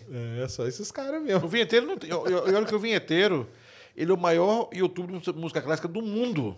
É, ele é famoso no Bilibili. lá É, na não, China. mas, mas ele- do mundo. Do mundo, é. Então, o, o vinheteiro tem 6 milhões de seguidores no Brasil, quase 7 agora. Isso é, ninguém tem. se- É, não tem esses números aí dele, não, é verdade. E o Bumbum Tantan tem 2 ah, tem, bi. tem. É outro papo. 2 bi. Quer dizer, 2 bi. Por isso que o vinheteiro adora o funkzinho. Eu odeio, cara. É, você leva pra ele ouvir. E eu, eu, eu ia fazer uma brincadeira. E a, e a flautinha boliviana que o pessoal toca aí na rua? Você já ouviu aqui Já, em São já, Paulo? já. E aí? Então, eu tenho história com isso também. Tem? Tem, tem. Como que é? Pra quem não sabe aí, você que não é, aqui em São Paulo tem essa. Tem uma meio tradição, né? Aí pelo, pelo centro. Na aí, República, né? Na Praça da República, República. Tem uns bolivianos e eles ficam com a flauta. Claro, a flauta, né? A Que- flauta, o que, que bol- é? A pode- gaita é o quê? Não, não, é Kena. Ah, o nome aqui. Chama entendi. Kena. Kena e Zamponas. Kena é uma que toca assim, de bambu, e Zampona é como uma flauta de pan. Isso, isso aí. Né? Que é- é a história é a tudo de seguinte: eles flauta. são equatorianos, chilenos, peruanos e bolivianos, né? Tem- Fala boliviano. eu- é A gente fala boliviano que a gente enfia no mesmo saco mesmo. preconceituoso pra caramba. Tem até um episódio de South Park sobre isso, né? Tem até um episódio de South Park sobre isso, né? É. Isso, Sobre a tem. moda peruana. Isso, Isso mesmo. Ele chama Peruvian Bands, né? Mas é o seguinte, eu Mas fico... pro pessoal entender, né? Então aqui tem, eu não sei como que é em outros lugares, acho que no Rio tem também, ali na Carioca. É no Rádio Carioca também. Na Carioca tem o boliviano que fica ali tocando a flautinha dele e tal. E aí, como que é? Aí quando foi em em 2005, 2006, eu fui convidado para tocar um concerto nos Estados Unidos. E eu estranhei o cachê. Porque geralmente era 2, 3 mil, de repente estão pagando seis contos. Aí isso é ok, quando é? É daqui a, qua- é daqui a três meses, né? Você me manda a partitura, porque se se estão pagando bem, deve ser uma pedreira. Aí me manda a partitura. E eu dei uma leitura dinâmica assim, né? Quando eu vi, não tinha nada de tão complicado assim. Isso tá bom, falta um mês eu estudo. Faltou um mês. Eu vou abrir a partitura, né? A música se chamava Danças Peregrinas, de Horácio Salinas, que é o líder de uma banda super famosa no Chile chamada Intilimani. Uma banda que mistura um pouco de música pop com música andina, e era um concerto para flautas, violão Então- Ah, só que flau... Eita lá. e, e charango. Sim. E, e partitura de charango escrita, né? As flautas, ok. Primeiro movimento, é quena. Entendi. Falou, ih, Aí eu cara. me fudi, cara. Aí eu, li- eu já tinha assinado o contrato e, e americano, quando você assina o contrato, se você não vai, Assinou, tá assinado, né? 50%, você- você tem que dar 50% do que você não ganhou. Exatamente. Aí eu morava aqui em São Paulo, né? Fui correndo na República. Sério? Fui correndo na República. aí, vi o cara, aí vi o cara tocando assim, achei desse. Legal, bom, bacana. E paguei 100 reais para eles. Ele, mano, muitas graças, muitas graças. É, todas as classes. Ele, sim, pô, como não, como não? Então, sabe ler música? Ele, sei. Perfeito. Tem mais 100, se você for na minha casa, me dá classe. Eu disse, tá bom. Ele chegou lá em casa, Você abriu a partitura pra ele. Abri, mostrei pra ele assim. Aí ele disse: É, mas eu, eu que- eu quero comprar uma quena. Quero comprar a tua quena, essa que você tá tocando aí. Caramba. Aí paguei, comprei a quena. E a dele era o que? Era tipo É boa. flautinha ou era tipo... Não, não, não, ele- as duas, tem as duas, eu comprei as duas. Ah, tá. Assim, é, aí o que era de quena, a embocadura é muito complicada, porque a quena é um negócio muito. Bom, É diferente, né? Aprendi a tocar da quena. Caramba. Aprendeu? Apre- Aprendi a tocar quena para fazer a música, né? E depois a zamponha não rolou, cara. A zamponha eu tentei, tentei, tentei, aí fiz uma zamponha fake. Porque é, é uma escala andina, né? A música, né? E a zamponha, ela tem uma carreira de tubos na frente e outra atrás. Então você toca Sim, variando, né? variando. Eu não tenho... É tipo uma gaita mesmo, né? Por isso que eu Tipo falo que é gaita. tipo uma gaita. Aí eu pensei, eu, te- eu tenho que, eu tenho, eu tenho que dar, um- dar uma solução para isso, né? Aí eu mandei fazer uma de uma carreira só de, fi- de tubos, afinada já do que eu ia tocar. Ah, entendi. Então eu fingi que estava fazendo aquela coisa, mas estava tocando. E não dava pra transpor ou pra, pra, pra flauta sua, pra Não, flauta porque- normal? Porque já tinha parte de flauta. Ah, entendi. Eu já tinha, eu tinha o negócio, o tchan do negócio era quando eu cheguei no ensaio lá nos Estados Unidos, cheguei, isso foi em Connecticut, cheguei, cheguei com, a, com, Chegou com com sua as quena. flautas, por tudo assim na, na mesa assim. A pessoa que me contratou, a gente achou que você não ia conseguir. Caramba, o cara fez de sacanagem, então. Sacanagem assim. Olha só. Aí eu falei em inglês para ele, não sabendo que era impossível, foi lá e fez. É isso aí. que para mim, missão dada, missão cumprida, né? aí então, e ele- mas estava escrito flauta no, no, no contrato. É, não? mas quando chegou lá, é flautas. Entendi. Tem um S lá. E aí entra tudo, né? Aí aprendi a tocar. Aí isso leva à minha segunda história com Kena, que essa é mais trágica. Aí eu já, eu já sabia Kena, isso foi em 2005. Quando eu estava no Equador, em 2016, o compositor nacional dele, chamado Gerardo Guevara, que é um grande compositor equatoriano, e ele estudou em Paris também, então a gente tinha uma afinidade, né? Escreveu uma obra para tocar com a Sinfônica lá, né? Chamada Suíte Equatoriana onde ele aproveitou todos os meus conhecimentos de flauta, de quena, de... De todo, todos os instrumentos. escreveu a obra. Eu consegui que pagassem para ele, porque as pessoas esquecem do compositor, né? Mas eu consegui que pagassem a ele. Ele estava com 90 anos já, né? E precisava do dinheiro, né? E a data do concerto ficou para 16 de abril de 2016. Um sábado. Nunca vou esquecer esse dia, nunca. Você conhece Guayaquil, né? Guayaquil nunca fui, não. Você não foi, então. Centro Cívico Guayaquil, 1.500 lugares, lotado de cima até embaixo, cheio, porque ia ser uma homenagem a Gerardo Guevara, né? Entendi. Tava tudo certo. Ensaiamos segunda, terça, quarta, quinta e sexta, porque a obra era bem difícil. Chegou no dia do concerto, eu ponho meu, minha casaca, entro, agradeço, começo. Não come- A música me dá dois minutos de introdução antes da flauta entrar. Eu estou com os olhos fechados, Concentrado. concentrado. E a suíte tem um, a primeira parte me faz muito pensar nas paisagens equatorianas, né, nos Andes, né, aquelas lhamas assim, né? Quando eu estou perdido nos meus pensamentos, alguém bate aqui em mim. E eu abri o olho, né? Era o, o, o Spalo, o primeiro violino. Falei, maestro, espera um pouco. Eu disse, o que passou? Ela disse, Tremblou. Ah, foi um. E aí, aí eu olho pro maestro, o maestro, não passa nada. Sérgio, o não passa nada. Eu comecei a ver as lâmpadas do teatro pipocarem. Foi um Caramba. 7.8. 7,8. 7.8. Evacuar o teatro. Evacuar o teatro. Eles têm prática, eu não. Pra eles tá tudo tranquilo, né? Eles Eles vão levaram o embora. teatro. Mas... Aham. E a orquestra, a primeira flautista da orquestra, que trabalhava na orquestra, era cadeirante. Hum. E deixaram ela sozinha no palco. A Caramba. orquestra saiu, eu fiquei lá com minhas Você ficou lá flautas na sem mão. saber o que fazer Aí e eu ela pe- de cadeira de peguei roda. minha- não, sem, sem cadeira de roda. Ficou, ela, ficou, ela ficou gritando, Mizirro, meus filhos, meus filhos. Eu saí correndo, peguei ela no braço, peguei a flauta dela, segurei as minhas flautas e consegui tirá-la do palco quando o palco estava caindo o teto. Caramba. Então eu consegui sair, descer uma escada, andar um corredor e chegar no estacionamento e o negócio tremia E o teto desabou. desabou. Na minha cabeça, foi uns dois, três minutos. E na verdade foram 50 segundos. Caramba. Foram 50 segundos. Mas os 50 segundos, a gente que está vivendo isso, parece uma eternidade, não acaba nunca. Resultado: mil, mo- mais de mil mortos no Equador por esse terremoto. E destruiu o teatro. Não o teatro, mas a parte do palco, o teto Sim. caiu aí. O teto despencou e não foi bonito, né? Caramba. Não foi bonito assim. E as réplicas depois, né? Porque Ah, sim, porque não é só o principal. É o principal, depois né? continua. É, é, continua tremendo, tremendo a noite toda. Assim, eu cheguei em casa, eu, eu não, não sou de beber, né? Mas as pessoas no Equador bebem muito e me, me- me presenteavam com muita bebida, né? Então eu devia ter umas 30 garrafas. Falou é hoje, né? Que eu vou beber pra passar esse tremor Cara, aqui. não ficou uma garrafa. Eu cheguei em casa, aquela geladeira dupla- de duplex de duas portas, né? Que é pesada, estava na, na metade da sala. Andou, andou, andou Caramba! na metade da sala. E as garrafas, eu, tava, eu morava no quinto andar, o cheiro de, de cachaça Invadiu, porque elas caíram todas. chegava no térreo.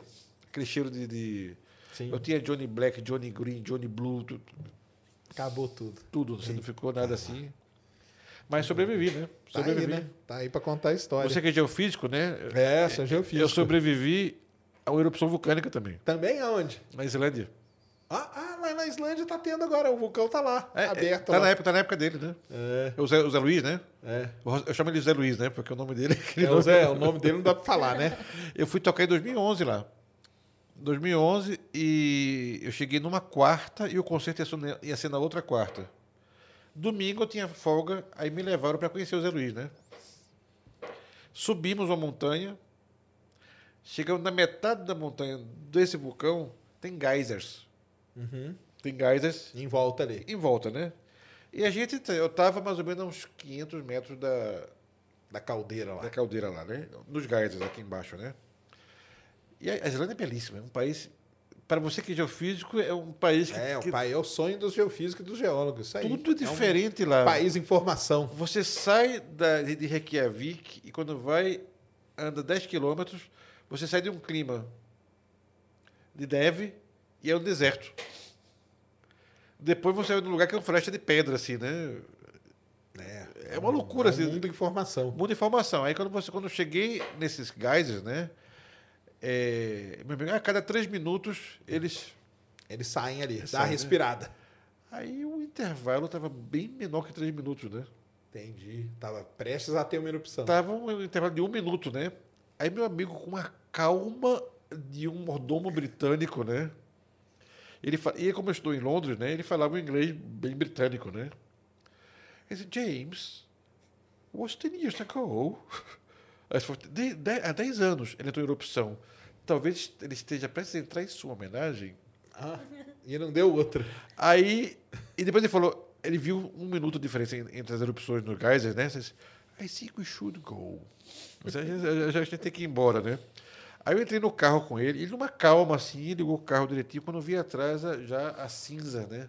Caramba, já, Já su- fazendo a parede cinza. Já a ali. parede cinza já. Ele perguntou, você tem compromisso depois daqui da, da, da- da Islândia? Não, eu volto para o Brasil, vou ter um dia de descanso. É, eu acho melhor você descansar aqui na Islândia, porque eu acho que você não vai conseguir voltar para o Brasil. Ah, sim, porque aí. E aí, quando a gente desceu é, para Reykjavik, né? Aeroporto tudo fechado. Caramba, Passei 10 dias a mais lá porque não tinha, como- não tinha como sair, né? entendi. Agora eles têm acostumado com isso. É um país que tem pouco carro de gasolina, eles usam hidrogênio, né? Provei carne de baleia, né? É, porque carne de vaca não chega lá. é, não tem. Não tem, é o único país que é autorizado carne de baleia comercial é lá, né? É muito diferente como país. E você sabe que lá eles não têm sobrenome, né? Eles não têm sobrenome, porque sobrenome é uma invenção romana. Mas essa invenção não chegou na Islândia, né? Então as pessoas têm. é Nem fu- existia Islândia na época. é. Mas é você fulano, filho de. Por Sim, exemplo, o nome a é. pessoa, quer que, dizer a isso. pessoa que me hospedou chamava Thorkel Sigbjörnsson. E a filha dele chamava Mist Thorkel Dottir. Quer dizer, filha de Filha Thorkel, do cara. Thorkel, filha de Thorkel. E o- o pai dele era Sigur, então era Sigur Björnsson, nossa, filho de Sigur. Então, Eles fazem esse esquema, né? Esse Meio esquema que é, fu- fulano, filho de Interessante. Cicrano. Assim, cara, é um país de 500 mil habitantes, é fácil de você fazer. É, é, tranquilo. E uma coisa que a gente não falou ainda, a astronomia. Como que você entrou na sua vida?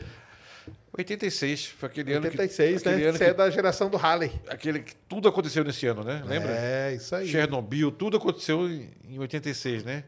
Veio o cometa Halley e eu já estava encantado com Cosmos, né? Cosmos de Carl Sagan foi uma coisa que marcou muito a minha infância, mas muito assim.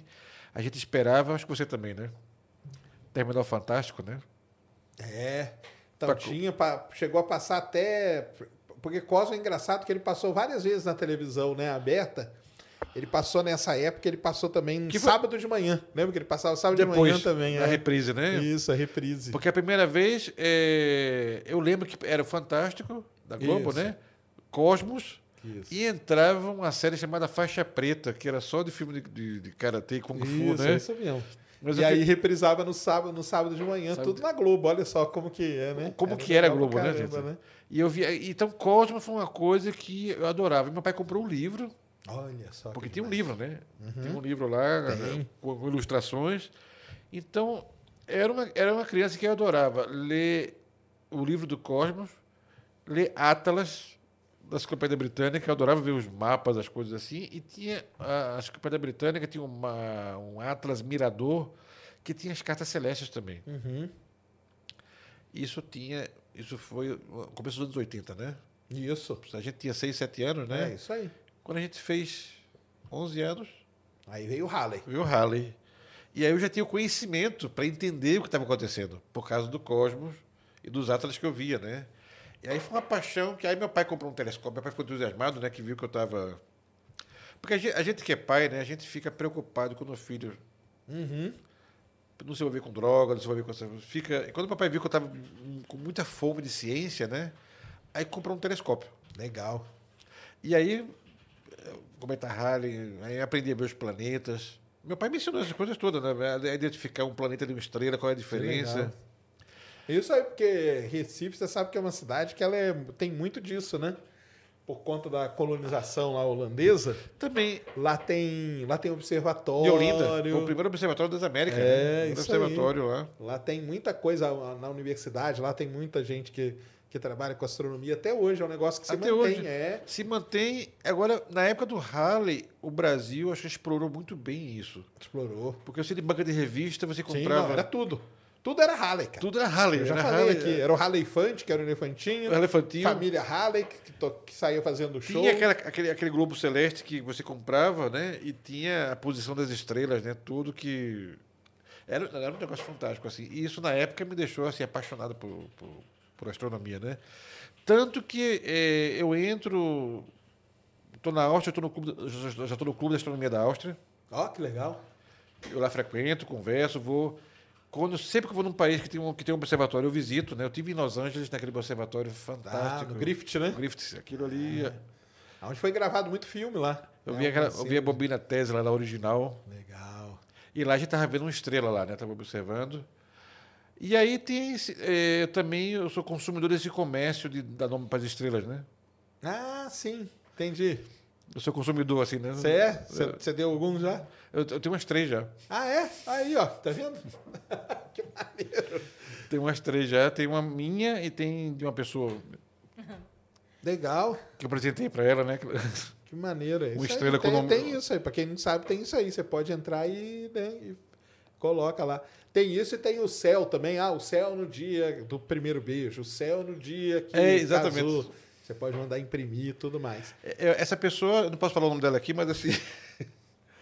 por enquanto tá um pouco discreto, né? Mas assim, é- é, eu, eu dei uma estrela para ela. Que legal. Pegou o dia que ela nasceu, Ela gostou? adorou, gente. Ah, então tá. Pelo menos isso, né? Eu já dei música pra ela e tudo, assim. Ah, não tem- então. Mas é. ela eu- gostou mais do que? Da estrela ou da música? Eu acho os, dos dois igual, assim, viu? É? Porque a, a, a- a estrela. não, Eu, eu fiz ela chorar com os dois, né? Entendi, entendi, legal. Mas eu dei uma estrela pra ela, uma estrela bonita, né? uma estrela. Muito legal. E, e tá na Áustria agora com um baita do céu bonito, né? Pra... A Áustria tem- eu moro num bosque, né, gente? Nossa, que Eu, eu- demais, eu hein? moro no Vin- Wienerwalden, que são, eu moro nos bosques de Viena. E eu escolhi lá porque tem um céu incrível, assim, E né? fora que você tá ali no, no meio de um, de um lugar que é muita história com astronomia também, né? To- Todas, né? É, né? a É. República Tcheca, que é tudo, era tudo uma coisa, era tudo Império Era tudo uma Austro-Húngaro, coisa né? só, né? Isso, era tudo uma coisa só. E aqueles caras que a gente estuda, era tudo daquela região ali, né? Tico, Bra- Meio Ti- misturar, é, o Tico, Tico Braille, todos esses caras eram Tipo, é, né? Kepler, dali. tudo ali. Né? É, isso aí é legal pra caramba. Então eu tô sempre assim, ó, ligado na, na- nas descobertas, nas coisas novas. Sempre eu sigo, eu sigo você desde que você começou. Ah, é? É. Pô, que honra. Valeu, obrigado. Que era você o Schwarza, né? Isso. O Schwa- Schwarza Schwa- Schwa- também. Aliás, eu sigo você pelo Schwarza. Ah, é? Aí, ó.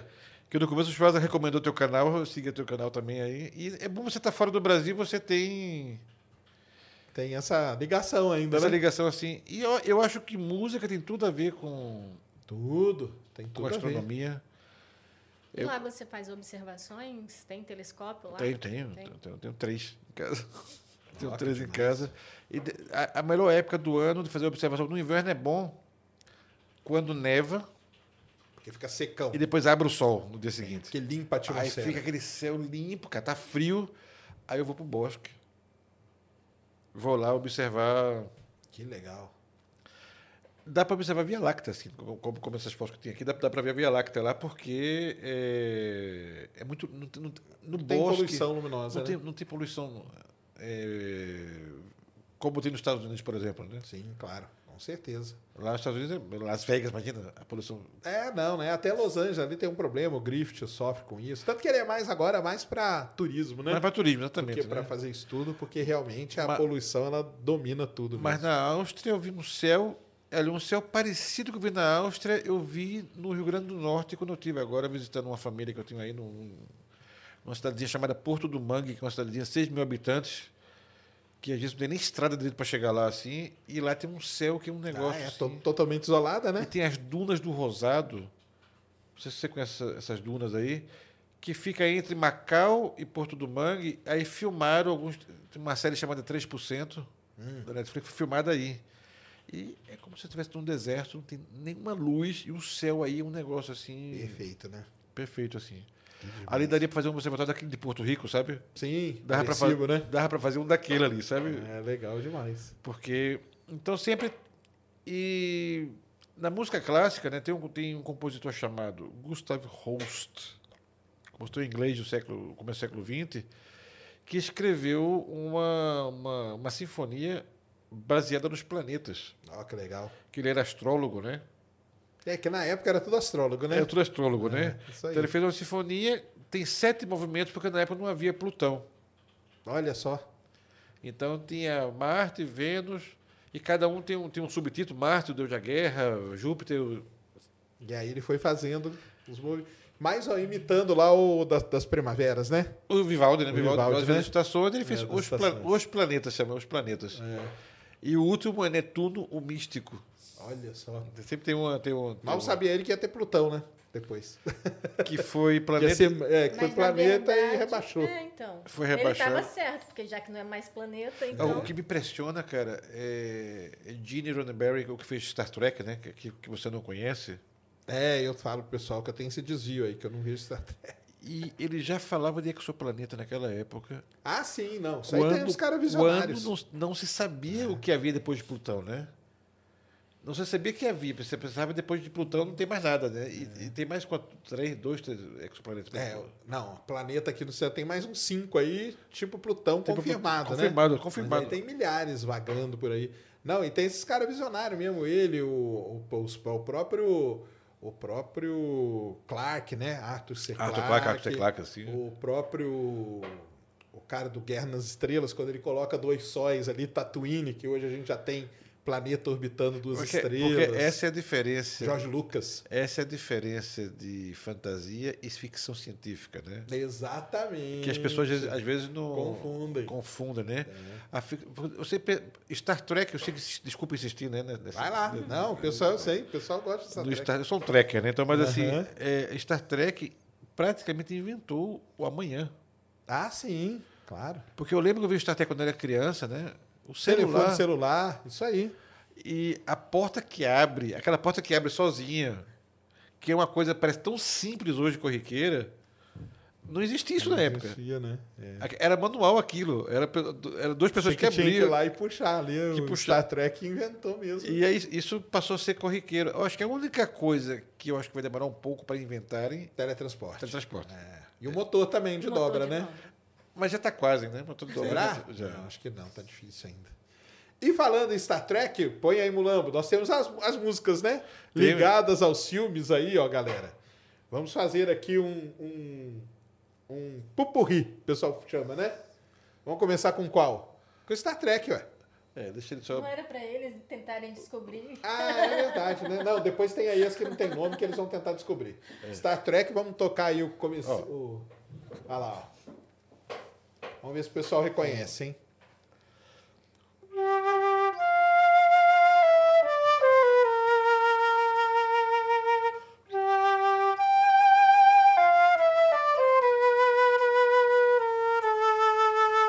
Né? É isso aí. Do, do- do- do- do Star Trek.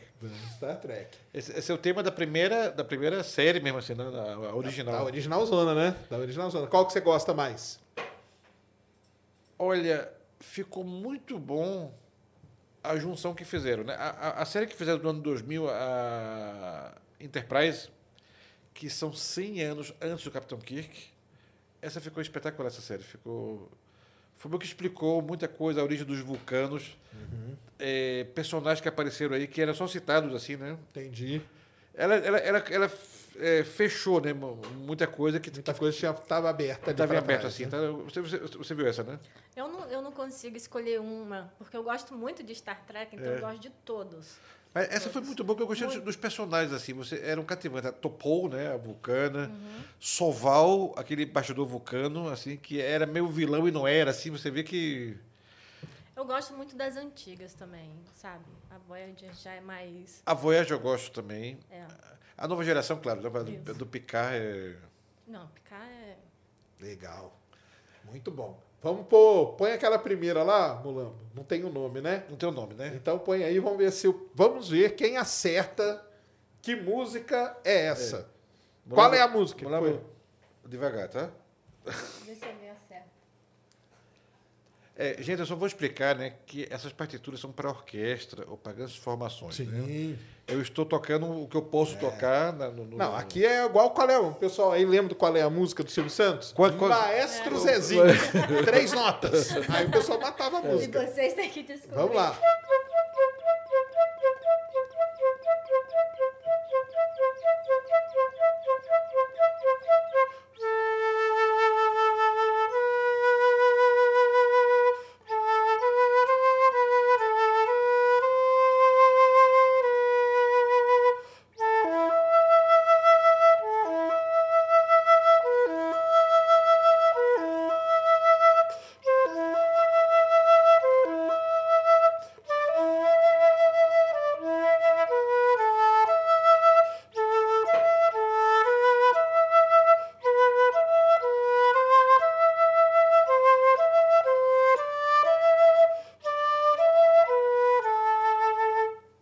E aí? Ninguém acertou. Ninguém acertou? acertou agora. Acertaram? Deram chute? Do Que- nada ao topo, acertou. Quem que acertou? Do nada ao topo. Do nada ao toco acertou. Interestelar aí, ó. Um tema já, já clássico de um filme moderno, né, Melhor Mo? filme. É, melhor filme. O que que você achou de Interestelar? Foi um dos melhores que eu vi. É, né? Porque, como eu gosto de ciência, né? Sim.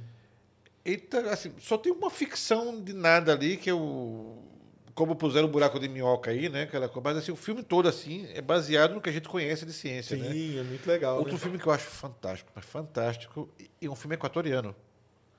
Embora você não saiba que é equatoriano, vai saber agora que é equatoriano. Ah. Europa Report.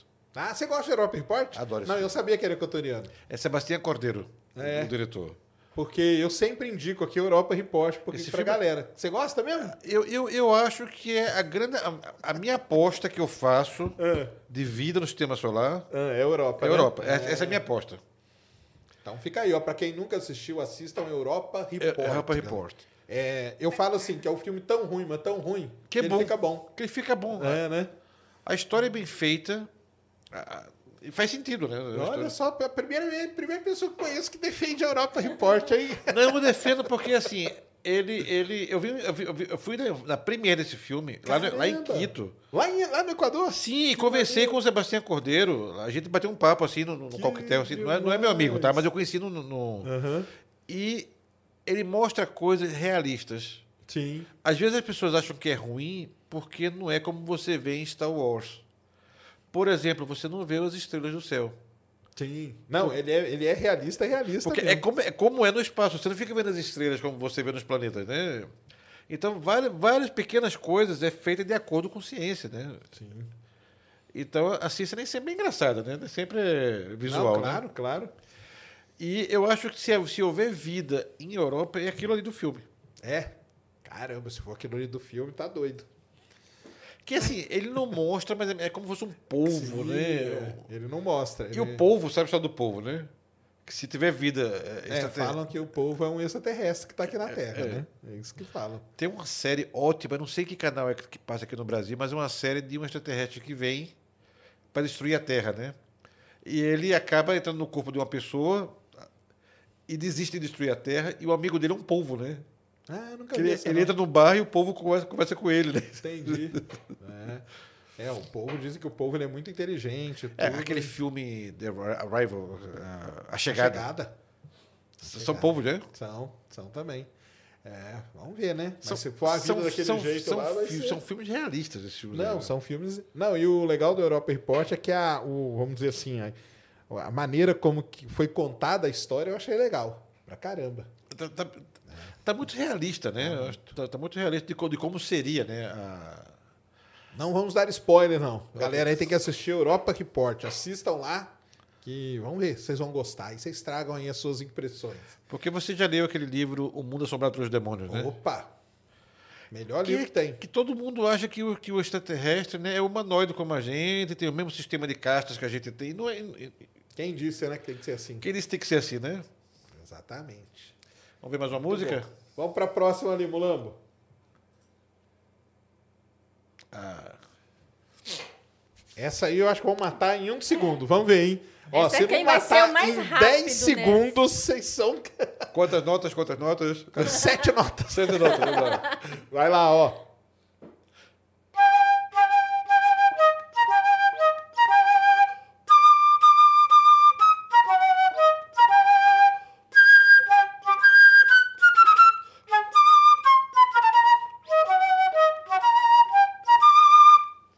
E aí? Que música é essa? Qual é a música para o chat? Vão matar? Não, não é possível. Vão ou não? Tem um delay, né? Ah lá, já mataram. mataram. mataram, Essa aí- mataram, mataram. Essa aí é muito fácil. Isso aí não tem como, né, galera? Gabriel Cândido, Aí você foi o primeiro. Bravo, Gabriel, bravo, bravo. primeiro. E aí, o que, que você acha de Star Wars?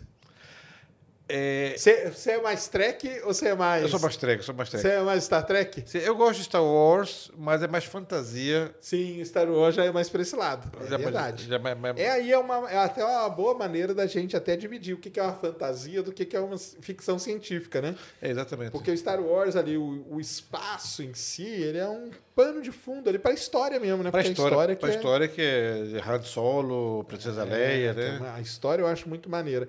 Embora tenha lá o lance do George Lucas colocar lá o Luke lá em Tatooine olhando pros dois solzinhos lá. Isso, eu achei, isso eu achei bacana, assim. né? Então, e hoje a gente já tem planeta orbitando duas estrelas. Então foi uma. Que isso é possível, né? É possível, já foi descoberto. Já foi descoberto, isso é bom. Então é uma, uma visão que ele teve. Eu tenho uma pergunta astronômica pra você. Ah, Queria saber a sua opinião sobre aquela mega estrutura. das séries Dyson? A, a- a mega estrutura que se, que se encontrou no espaço. Tem uma estrela lá que tem, um- descobriram. Ah, não, mas não tem não.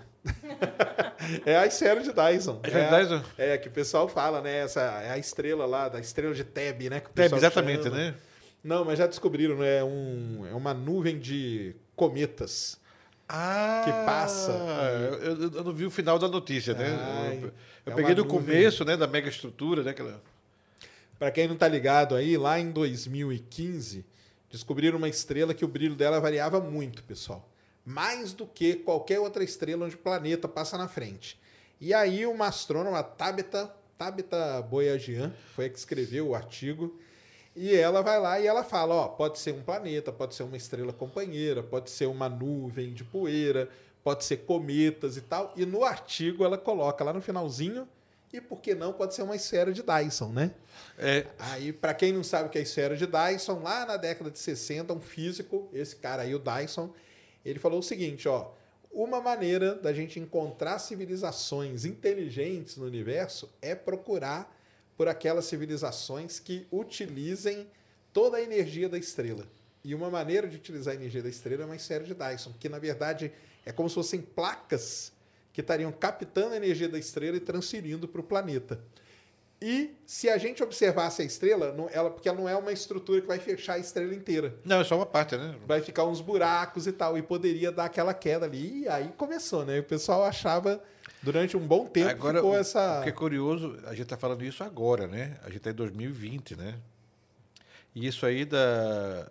já era utilizado num, num anime que eu adorava quando era criança, na extinta rede manchete, Yamato. Foi da tua época também? É, mas foi- mas eu não, não assisti, não. Mas... A Yamato, eu acho que todo mundo bebeu da Yamato. Star Wars bebeu da Yamato, Star Trek bebeu da Yamato, né? E lá tinha esfera de Dyson. Sim, Fred Dyson. Tá vendo?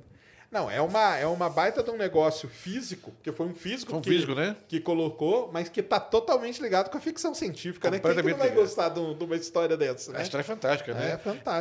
A, a, a Yamato, a primeira temporada, é, é, caiu a nave espacial Yamato, né? E o que aconteceu no século 23 é que a fissão nuclear do Sol, essa história dos anos 70, viu? Aumentou a fissão nuclear do Sol e a Terra ia se extinguir, a vida na Terra, em poucos anos. Então eles tinham a missão de sair e buscar um planeta para tirar todo mundo da Terra Olha só. Nesse interim, encontraram um alienígena, o 10 Locke, né? Que ele descobriu a maneira de controlar a fissão nuclear do Sol. Era pois, Fazendo uma esfera de esfera de Dyson em Dyson. volta. Pra aproveitar a energia. Isso, um anime japonês dos anos 70. tu imagina? Aí, ó, fica aí a outra dica aí. Yamato, né? Yamato. Yamato. Tem cinco temporadas. E como, como todo anime, né? Tem e temporada pra uma- caramba. E uma delas tem o Cometa Império, que é uma estrela da morte. Olha só. Que é igualzinho. E aí os caras vão, né? Pra você ver, né, cara? Tô- Tudo na vida se copia, né? Tudo se copia, né? Nada se cria. E a Yamato, Star Trek faz uma homenagem a Yamato num episódio da nova geração que aparece a USS Yamato. Olha só que Que é maneiro. uma homenagem a Yamato ao, ao anime. Eles Fizeram fizeram um anime. Tá aí, ó. Será que alguém já viu? Já viu o Mulambo? Mulambo gosta de anime, né? Ah, Não. Ah, Já assisti, mas não, não assisto mais. entendi. Entendi. Olha só, hein, cara. Vai fazer isso aí com os animes, não. Vamos lá. Próxima. Próxima. Música. Essa já foi. Ah, Vamos lá. Essa aí, essa aí. Vamos ver, hein, galera. Ó, 10 segundos também, hein? Pra matar.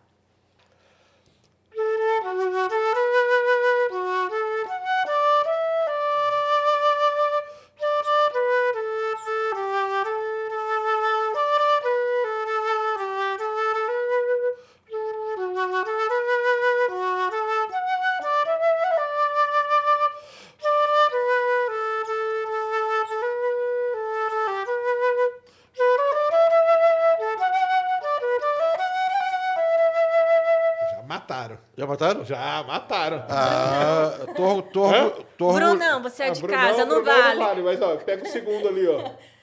Tiago. Tiago aí matou. isso Estou aí. orgulhoso da audiência, viu? É, tá vendo? A audiência aí conhece da. É, só tô. Armagedon, gosta de Armagedon? Gosto. É um dos melhores filmes, assim, e. a- A única coisa que no- cientificamente não é, é um pouco falho é a coisa de explodir o. o- É, isso aí. Mas ele foi um dos primeiros filmes a trazer essa ideia aí da Terra um dia ser receber um impacto e a gente ter que fazer alguma coisa. A partir do Armagedon e do Impacto Profundo, que são dois filmes ali mesmo, mais ou menos da mesma época, É, é, é- a temática. é mu- mu- mu- a temática é, a, é praticamente a mesma. Aí que o pessoal começou a ligar muito pra tal da defesa planetária. Pô, se vier alguma coisa aí, como que nós vamos fazer e tal, É, tem, um, entendeu? f- tem um filme dos anos 80 com Sean Connery chamado Meteoro. Sim. Você lembra? Que eu acho que uma das cenas mais divertidas desse filme é quando o, o- o meteoro se aproxima e se reúne o russo. Foi o auge da Guerra Fria, É, né? isso aí O no americano, auge né? era terrível, é isso mesmo. E, e o, o americano negava que tinha a arma dele e o russo também negava que tinha a arma lá no espaço, né? Cada um negava mais uma hora tinha que aparecer, né? Tinha que Porque aparecer, e aí, né? E aí vai, vai matar todo mundo. Quem é que vai mostrar primeiro? E aí, Sean Connery, que faz o russo, né? Isso. Ele faz o seguinte: é, eu acho pouco provável que consigamos destruir um asteroide vindo do espaço quando as armas estão apontando para dentro, né? Apontado pra nós, né? Exatamente. Porque tem a russa apontada para Washington e a outra para Moscou, né? Então, Tem que virar, né? Tem que Vamos virar ter pro outro- virar pro outro lado. Exatamente, é isso mesmo. É, Armagedon é um filmão. Aí o único filme onde um companheiro meu de trabalho, digamos assim, é protagonista, né? É que o eu já- Bruce Willis. São, são todos geofísicos, né? Pe- Perfuradores, né? São perfuradores de posto de petróleo. Isso mesmo. O cara trabalha na plataforma lá e, e manda bala. Então, se vier um asteroide em direção à Terra, Já sabe. a gente já sabe a quem chamar, né? A quem recorrer. Sérgio Isso mesmo. Sacani. É. Isso mesmo. É, e esse aí? Vamos ver, vamos tentar. Esse aí será que o pessoal vai saber? Vamos Esse aí lá. acho que vai ser difícil, hein?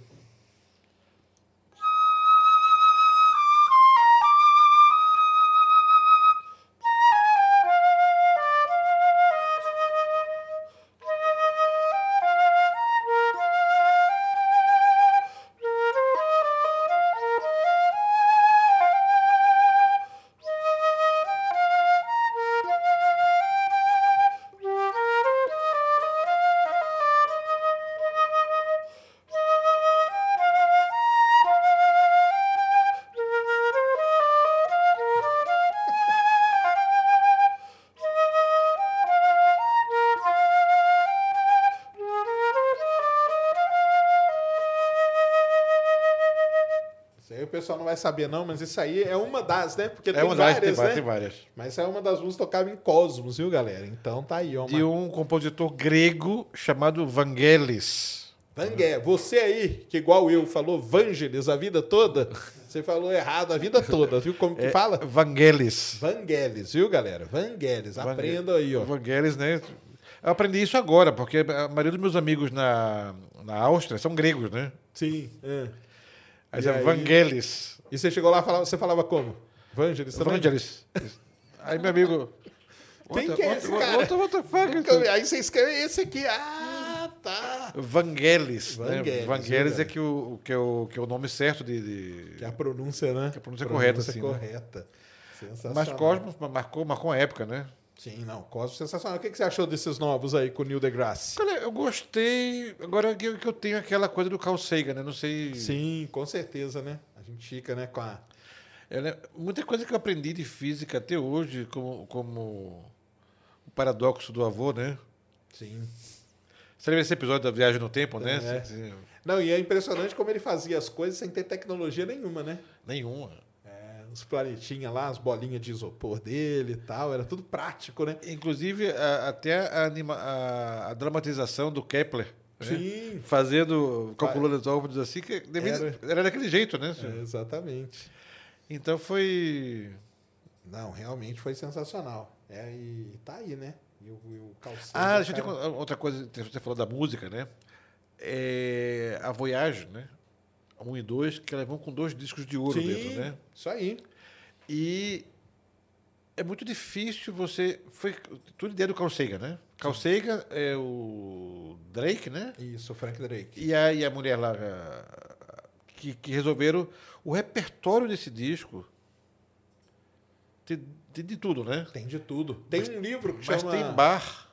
Tem. Tem. Começa com Bar, é tocado por Arthur Grumiot, um grande violinista belga, e Bar tá aí para mostrar um É. pouco. Exatamente. E Bar, ele achou Bar porque Bar, eu acho o compositor mais interessante de se estudar para um alienígena. Ah, é? Vou te explicar porque Bar, Você acha que o alienígena ia entender? eu acho. É? Sabe por Ah, quê? então. Porque é bar. Tem um livro muito louco, muito doido um livro. Esse livro deu um tilt na minha cabeça. Também o Lama pode procurar na internet vai ver o o nome do escri- do escritor, que eu não lembro agora. Chama Bar e a Numerologia. Olha só. E é muito doido, cara, a coisa da matemática com a música de bar. Entendi. Ele calculou, os- eh, o, o cara pegou, mo- montou uma equação para calcular a música de bar. E a Paixão segundo São João foi uma das últimas obras dele. Ele calcula ali, você dá, você põe o número de notas, divide pelo pela equação que o cara criou, né, o cara que fez o livro, né, e dá Tá a- direitinho. da hora, a data da morte de bar.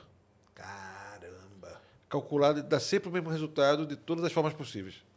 Que doideira, hein? E na música dele, ele sempre tinha, ele era, ele era místico, mas não era católico. É, ele não era católico. Ele era luterano, era Rosa Cruz e era maçom. E seguia várias ordens místicas. E as pessoas, não, que Bar fazia música para Deus, Bar. As pessoas esquecem que Bar teve 21 filhos. E para fazer 21 filhos, você tem, tem que tentar pelo menos 22 vezes. e ele ainda tinha tempo de escrever uma cantata todo domingo para a igreja. E é muito matemático tudo que ele faz. É muito. E todos os símbolos místicos estão presentes na música dele. Olha só que legal. Tem uma sonata para flauta que ele vai no movimento em três. Pam, pararararam, paritatitirata- Vai em três, né? E de repente. taratatatão, tatatatatatatatatatatatitão, papam. Vai um quatro aí, dentro de três. Entendi. A cruz. A, a cru- a cruz aí dentro, né? Então tem toda uma mística, assim, né? E quando o Carlos Sagan escolheu o bar, foi por causa da mística de bar, dos números de bar, assim, ele era. Tá, Ele pensou que quando o alienígena pegasse aquilo ali, ele ia, né? Porque a, coisa- Pra calcular, né? É. Porque ah, esse disco, eu acho que é uma, uma, uma maneira de se desculpar, porque a quantidade de lixo que vai para o espaço de rádio, né?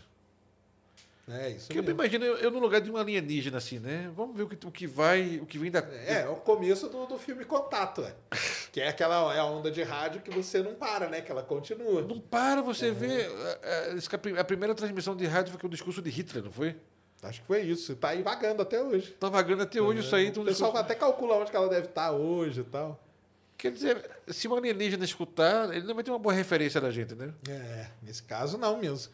Mas é uma péssima referência, diga de passagem. Tem uma série que entrou agora no, no- no- no Netflix sobre. Como é que chama essa série, gente? É, fazem contato com a gente. Eles mandam a nave no lugar, né, cani, é, caninos maiores, né? Para ir de onde veio esse contato, né? E no meio eles acham um planeta que estava todo com as ondas de rádio daqui da Terra, né? Olha só, Então eles falam, cada vez ficou mais alto que o se mandavam, cada ano mais mais coisa. mais coisa, mais coisa. É muito confuso tudo que vinha. É, o disco é uma forma de organizar, né? De organizar um pouco e mostrar que a gente não é tão caótico quanto parece, né? Tem um livro, para quem não sabe, chama Murmúrios da Terra, que é onde explica tudo que tá no, no disco da Void, que é legal pra caramba. É muito legal. Esse, esse disco eu achei uma, é uma ideia. E o legal é que ele mandou a vitrola junto Né? Pra, pra- e a instrução pro cara pôr, né? Pro cara que achar aí pelo espaço, colocar pra tocar. Agora, a única coisa triste é que ele colocou a nossa localização, cara. Então, ou seja, o que, que você acha disso? Eu acho. você- Você não deve. Não dá chance pra azar, não, né? É, mas deu a chance, né? Deu a chance. Deu a chance ele pra azar. colocou a localização lá. Só tá escutando barulho, não sabe de onde tá vindo, mas agora tem o Agora endereço. tem ali o endereço. Ah, é aqui que nós vamos. É Aqui, desses que- aqui que caras eu não aqui. vemos assim, né? deu o endereço, né? Certinho, né? Exatamente. Com, com CEP, rua, número, né? Assim, Tá ali, exatamente. E nessas músicas aqui, é, e ligadas a esses filmes e tudo, tem dois compositores muito importantes, né? Um é o John Williams, né? O John Williams e o Hans Zimmer. E o Hans Zimmer, né? Eu até te perguntei antes aqui qual que você acha, qual que você prefere, né? Que sempre tem isso, né? É, Eu acho que o, o- o John Williams é um pioneiro. E eu acho que os Hans Zimmer é a continuação do John Williams. Legal. Porque enquanto o John Williams usa muito orquestra, né? Tan, taran, pam, pam, pam, pam, pam, tu, tu. É orquestra, né? Orquestra, né? O Hans Zimmer usa muito eletrônico. Mas de uma forma. eh, Ele tem, ele tem muito, a- muito cuidado para fazer as coisas, né? Então você escuta eh, o Código da Vinci. E, tem, e- e tem- ele tem os discípulos dele, né? Porque ele tem, um- ele tem um estúdio grande nos Estados Unidos e vários Você falou que compositores. você conhece ele, né? Conheci ele em Viena, ele vai muito a Viena. Que demais. E- Ele é gente boa? É gente boa. É? E no estúdio dele, vários compositores trabalham no estúdio dele Olha só. fazendo música para filme, veio do estúdio dele. Tem um filme que passou desapercebido, eu vi no cinema, na Venezuela, estava tava em Caracas, e entrou chamado A Cura. Eh, The, the- the Cure of Wellness. Não sei como sai em português, a cura. Cura sinistra, alguma coisa assim, a cura. É um filme de ficção científica suíço-americano que se passa nos Alpes suíços. O cara sofre um acidente e vai, fa- vai, pra- um, vai para uma clínica lá na- na, na Suíça. E tem umas águas termais que tem umas coisas. Depois ele descobre que tem um pessoal que vive lá muitos 200 anos por causa daquela água, tudo, mas assim, a música do filme é espetacular. Quando terminou o filme, o filme estreou mundialmente, Venezuela, mundo- no mesmo dia, né? Estreou. Quando terminou o filme, eu fui ver quem era a música, né? Aí vi Benjamin Wallfish. Cheguei em casa, Foi procurar. achei o cara e mandei um e-mail pro cara. Que eu tinha acabado de ver o filme, então tava gostando. Não deu meia hora, chega a resposta. Porque o filme foi estreia mundial nesse Tem dia, que... né? Caramba, o cara te respondeu em meia hora. Meia hora me respondeu um manager. Porque quando faltou na Venezuela, era sistema. O cara já abriu. Entendi. deu- mandou um manager, ah, encaminhei sua mensagem para ele, tudo, ele vai logo entrar em contato com você. Não deu meia hora, o cara entrou em contato. Que legal. E a música é uma, é uma coisa. Ele usa uma- um, um tema que é.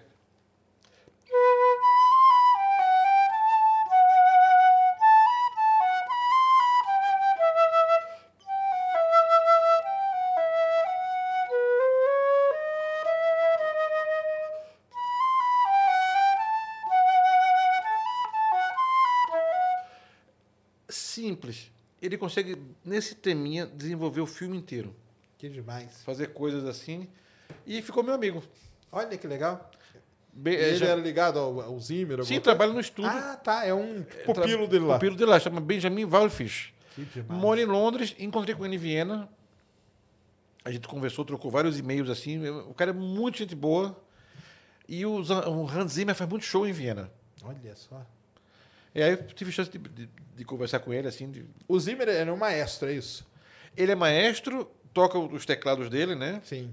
E é tudo, é, ele chama maquete eletrônica. Porque é tudo com sons de, de- de Entendi. sintetizador. Entendi. Que demais, hein? E instrumentos el- elétricos, eletrônicos, assim. Mas é muito interessante o que ele faz. Muito interessante.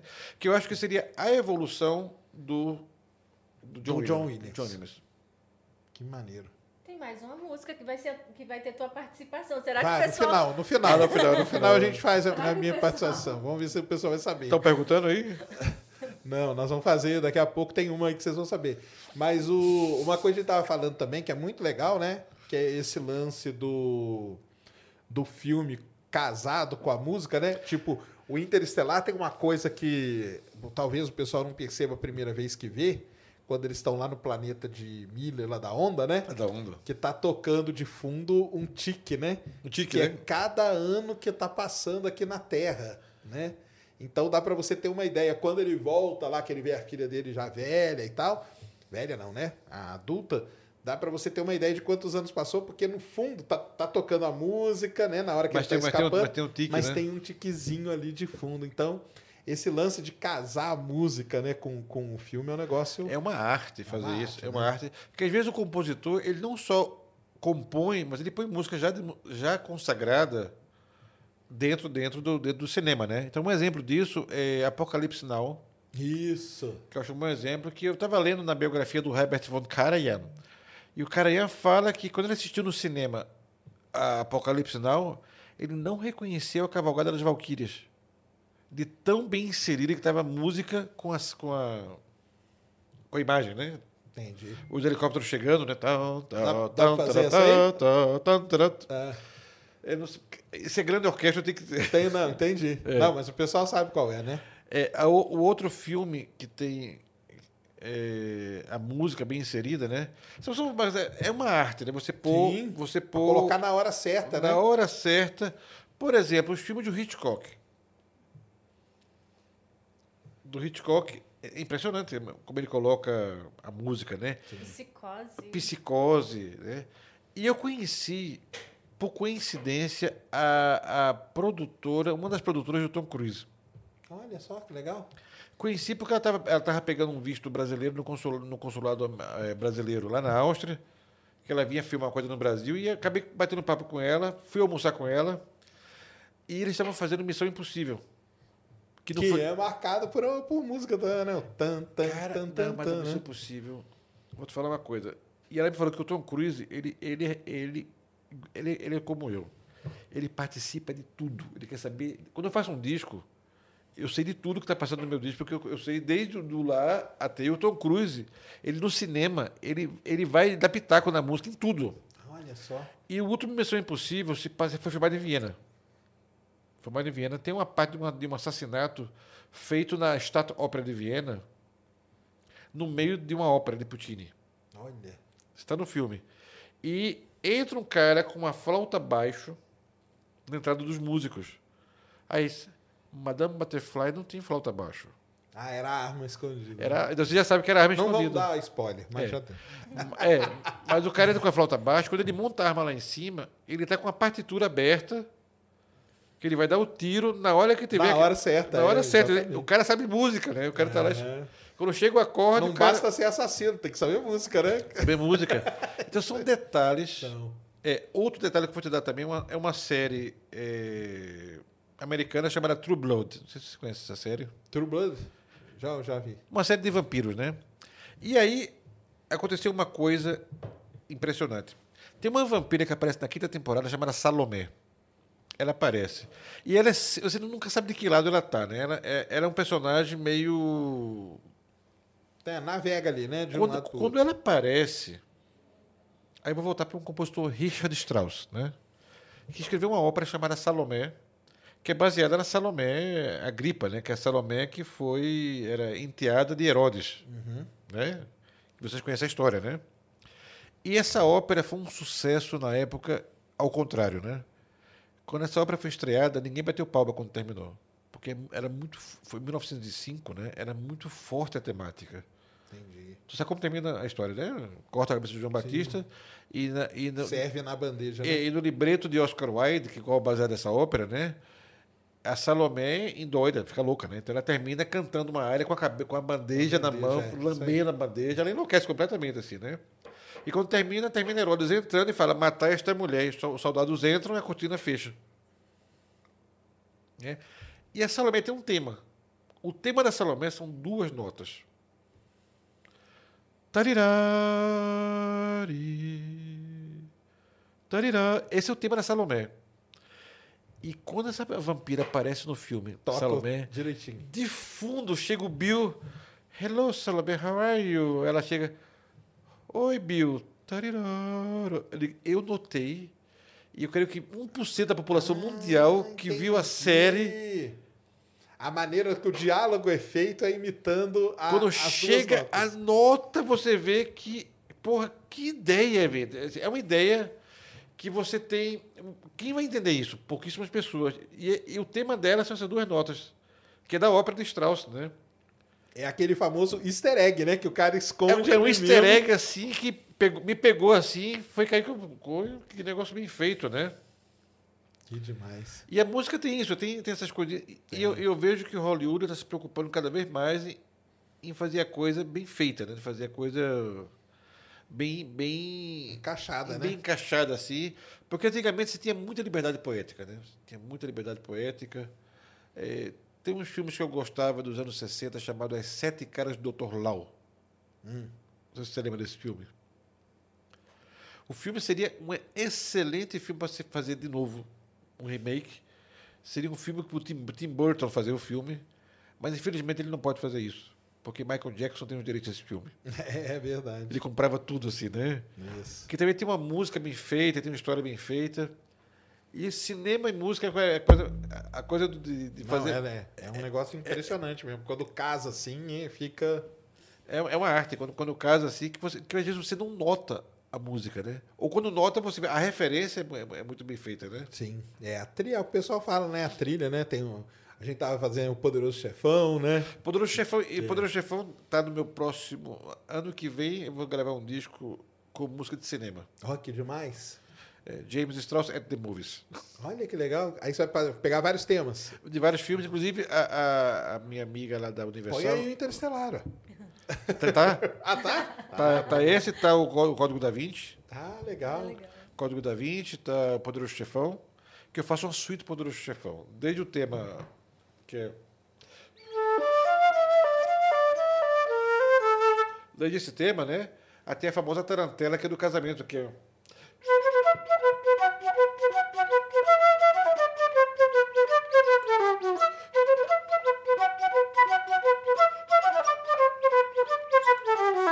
Que, é- que, tá, que tá do.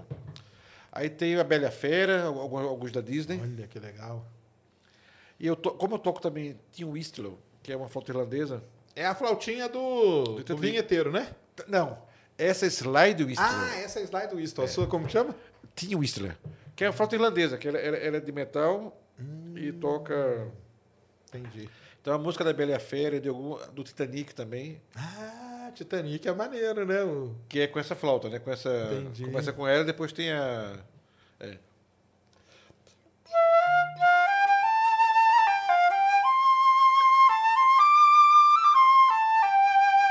Celine Dion, né?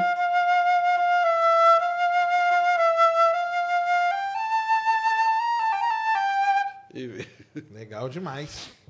Ah, então vai ter um disco aí só com. com... só com cinema, né? A- At the Movies eh, vai ter uma música dos Beatles, In My Life. E, por sugestão da Daphne, a gente tá falando, a Daphne é a moça da Universal, né? Que me, me- que me deu essa ideia, né? F- Filmes mais novos, né? Entendi. Não só coisas antigas. né? Então eu misturo Pra um pegar pouco. a galera aí mais nova. Pra pegar a galera mais nova. Entendi. Legal, ué. Pra fazer. Porque o, o Hollywood evoluiu bastante, né? Então, o- antigamente tinha, tinha, um- tinha um. Ah, uma coisa que você não sabe também. Essa, essa, essa, essa coisa é legal.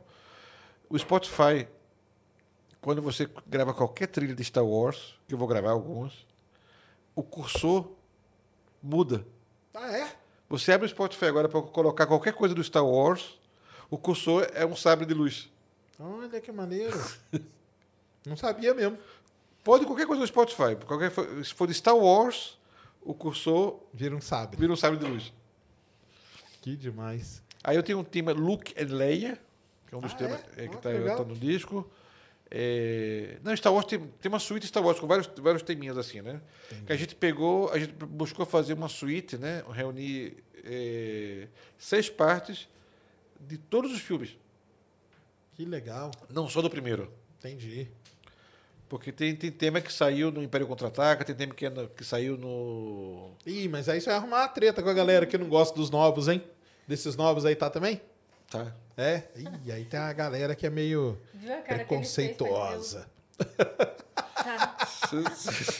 Eu não tenho, não. Eu gosto de todos, mas eu falo que tem uma galera que não, não curte os, os mais novos, não. É, tem uns que eu, que eu- eu gostava muito daquele que, tá- que é fora, né? Que é a Batalha na Lua de Endor. Uhum. Esse você viu, né? Sim, tem os. Do Ewoks. É, dos Ewoks. Dos Ewoks. É. Ele, ele não tá no. no- No canon, canon canon. principal, né? ele tá, tá aí um, é um. Tá fora, né? Do- É, isso mesmo. E- Esse eu achei, eu achei bacana esse filme também. Assim, embora não, não, não é santo de minha devoção, né? Eu assisti todos. Entendi. Ah, legal. E você deve assistir com- até com um olhar diferente, aí com a música, né? Com certeza, né? Não, claro, porque como é mais fantasia do que ciência, né? Eu presto atenção mais na. na No que te interessa, né? é, que eu- quando eu vejo fantasia, isso, isso- isso não vai rolar, cara. Deixa eu prestar atenção na música, Na né? música, né? Porque Que- você vê que coisas. assim, Que, que vamos ver o que o Mas, pessoal por tá exemplo, tem, fazendo. tem certos problemas que temos que resolver nas viagens espaciais, né? Porque a gente vê no filme, né? Todo mundo na gravidade, né? No- É, não afeta ninguém, Não né? afeta ninguém, tá todo Aí você mundo- vê o cara descer aqui todo ferrado, né? Eu vi uma entrevista do Marcos Pontes falando sobre isso, né? É, co- então. Marcos Pontes, que ficou seis dias lá, né? Uma semana ele já voltou O todo ouvido zoado. Uh! ouvido zoado, vitiligo e Vitiligo. Tudo, tudo ferrado. É assim, cara, não tem como. Por causa da radiação, será? Não, não, é efeito mesmo. Efeito da, da gravidade, né? Microgravidade no, no ser humano é um negócio que. Cara, você, só- eu, sei, eu sei que não é do, do, santo da sua devoção, né? Star Trek, né? Mas tem um, um excêntrico milionário americano que quer construir um Star Trek, né? Uma, uma Enterprise. Isso. Você conhece esse? Tem, já ouvi falar isso aí. Tá captando recursos, né? Vai custar caro, né? Mas porque o lance de fazer de fazer a gravidade mesmo, é, a- o- quem conhece é o cara que fez a gente chegar na Lua, né? O nosso querido Kubrick. Ele já sabia como tinha que fazer a gravidade.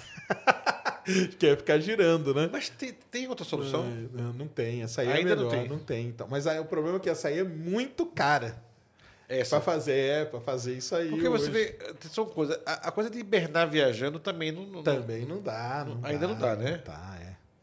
Essas coisas não dá. O lance mesmo é ir treinar o astronauta, né? Pra ele aguentar aí, sei lá, mais de um ano viajando e rezar pra ele chegar lá e sair andando de boa. Porque tem um Por quê? filme que eu assisti, que eu gostei muito, Prometeus.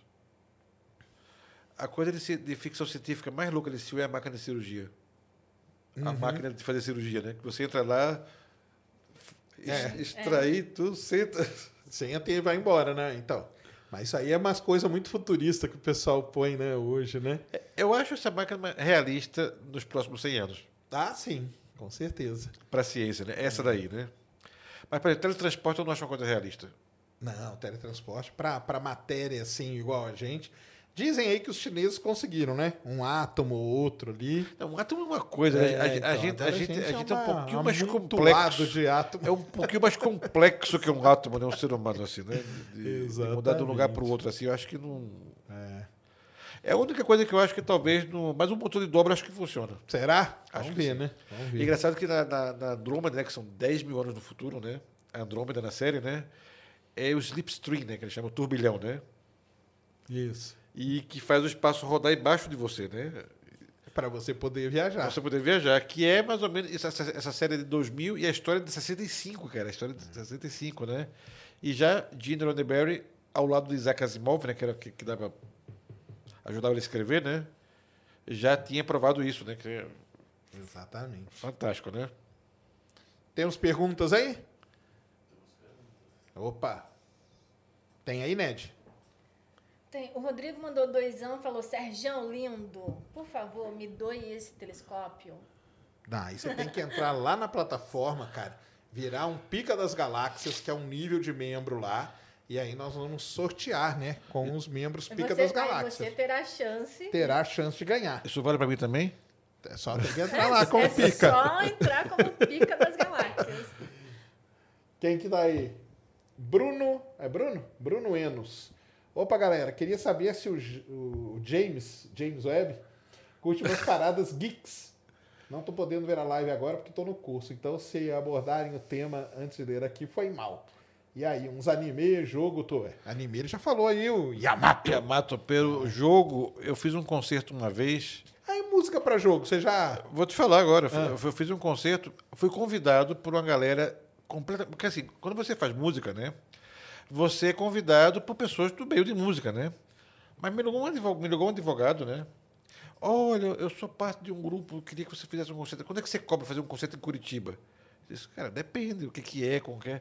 Não, é uma orquestra de jogos. Que legal. E eu não entendia, né? Você podia falar um pouco mais. E aí era os 25 anos de Zelda. Hum, olha só que legal. E todos eram amadores na orquestra, mas eram apaixonados por jogo, né? Eu tocava violino, tocava violoncelo, viola. Você era o único profissa. Eu profissa, e me chamaram para fazer, porque ah, é, era um jogo chamado Ocarina of Time. E foi um sucesso, o Teatro Guaíra lotado. E a gente fez, eu toquei flauta, toquei ocarina, toquei Entendi. as musiquinhas de Zelda. Que legal. Achei muito interessante, foi quando eu descobri que o mercado de jogo é um mercado bastante, bastante grande, né? Não, é muito grande. Tem um, tem um streamer muito legal na Twitch, um baterista, né, Mulamos? Conhece ele, né? Já viu?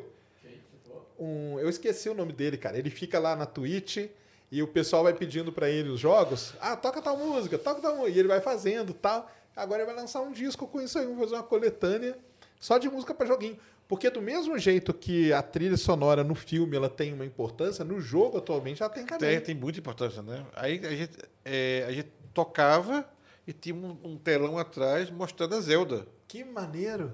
Olha só, tá vendo só? Tá aí, Bruno, na hora que você vê aí, ó. Então ele gosta e anime. Tá no YouTube, viu, gente? E, olha, show. E o anime ele deixou aí a dica Yamato. Yamato. Ad, Adelido?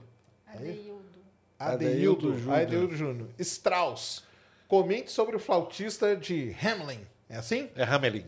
Hamelin, que em junho de 1284, no solstício de verão, atraiu 300 crianças para fora da cidade e as fez desaparecer. Acho que foram os ETs se aproveitando da maior incidência de radiação solar para camuflar a nave e abduzir as crianças. Conhece essa história? Conheço, conheço Como bem, que é? conheço bem a história. Mas você que era, de- era dessa, dessa turma aí há um tempo atrás, né? Eu já fui. sim, já fui- já fui dessa dessa turma aí, aí, já, né? já. Teu passado, né? É, meu passado me condena.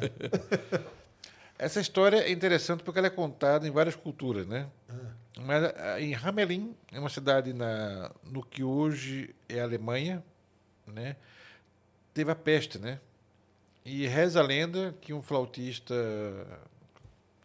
Essa, essa, essa história né, ela, é con- ela era contada e ela ficou famosa no final do século XIX, quando Robert Browning a contou em forma de poema. Então, The Pied Piper of Hamelin, né? O flautista de Hamelin, né? E depois que ela virou um poema, baseado nesse poema, aí se, fez os, se se fizeram os filmes, né? Baseado no poema de Robert Browning, né? Mas a história tem algumas variantes, mas a, a- a principal é que ele tocou flauta... E a flauta atraiu as crianças. Não, os ratos. Ela foi feita para os ratos, porque em alemão eles chamam Der Rattenfänger von Hamelin. Ou seja, é o encantador de ratos de Hamelin. Caramba! Havia a praga dos ratos, Entendi. a peste, né? E um prefeito não sabia mais o que fazer e o flautista se apresenta como ele era capaz de tirar os ratos da cidade. Então reza a lenda que ele com sua flauta tocou a melodia e essa melodia atraiu os ratos e ele afogou os ratos no rio, Caramba! Salvou a cidade. salvou a cidade. Quando ele volta para pedir o pagamento, o prefeito resolve não pagar o combinado, deu só uma moeda para ele. E ele ficou indignado com isso e disse que ia ro- levar as crianças da cidade. Então ele toca a flauta, faz a melodia, melodia mágica, né? E essa melodia tira as crianças da cidade da madrugada e elas leva para um, pra um lugar, uma montanha, a montanha abre, elas entram na montanha, a montanha fecha e desapareceram até hoje. Caramba, que maneiro! É.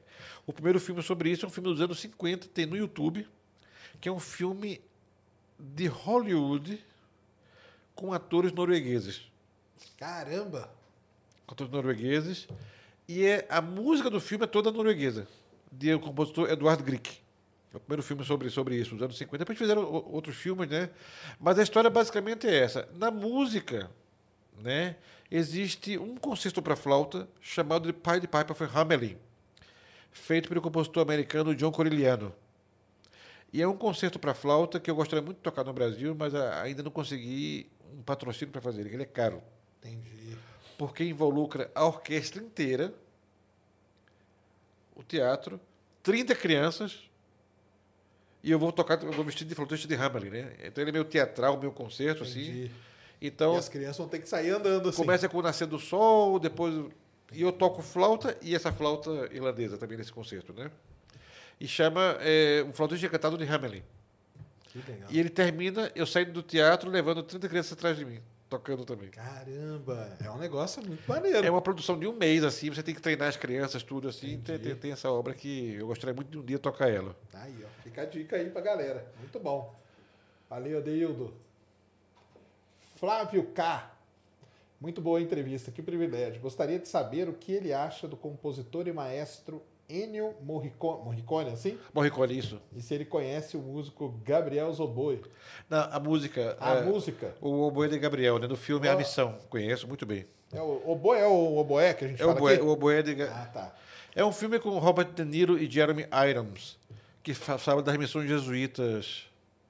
É, é, Monabo, tu podias buscar o Oboé, é, a partitura? Oboé, Oboé Gabriel. Não, é o filme A Missão, né? O filme foi gravado até ali na- nas cataratas, Na catarata, e tudo, exatamente. né? Que mostra os caras vindo. É um filmaço, viu? E, E e a o bo- Ennio Morricone. O Wayne foi um maior compositor de cinema é, do século XX, né? E ele, é um- a geração dele é um pouquinho antes da geração do, do John Williams, né? Hum. E o filme A Missão tem esse, esse tema, um dos temas mais belos do filme, que é...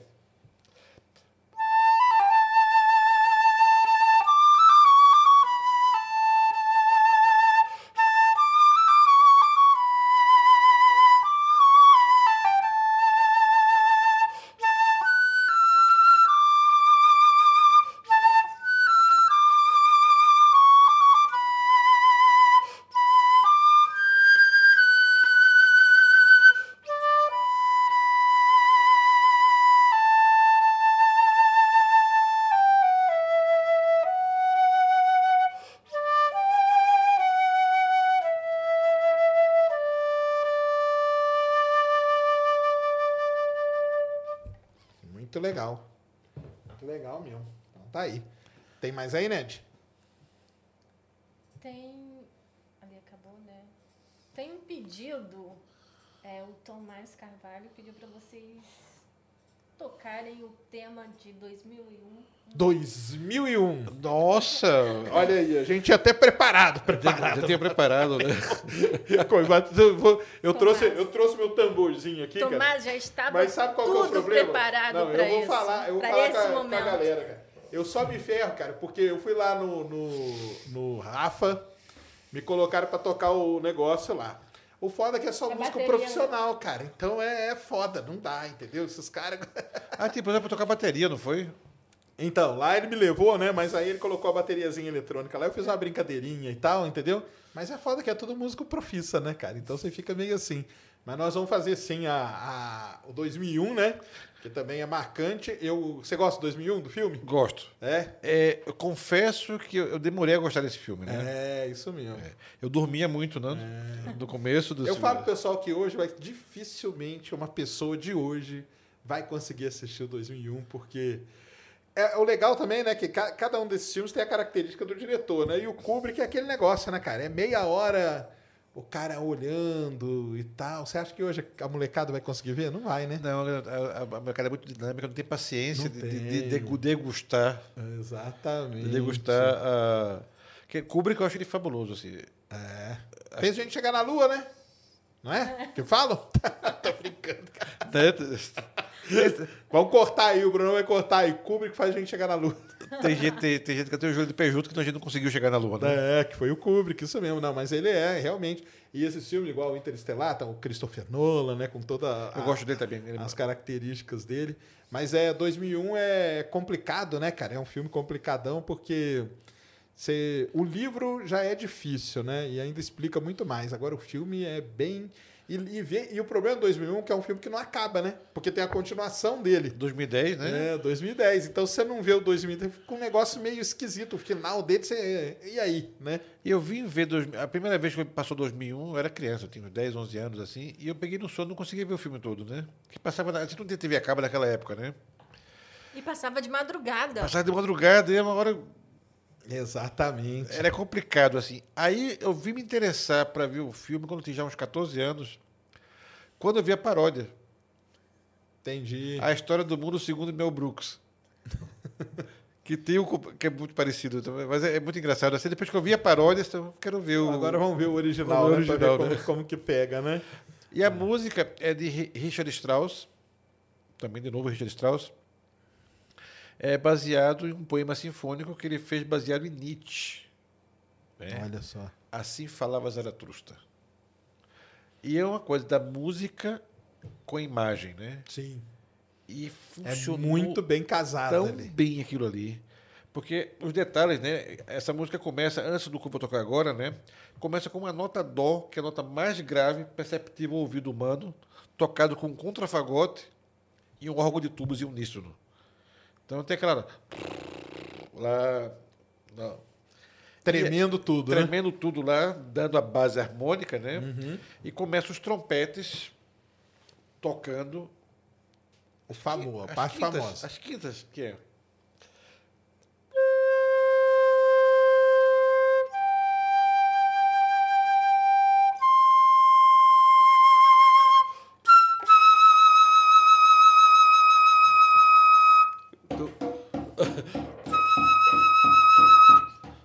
É Aí segue ela. Tô, aí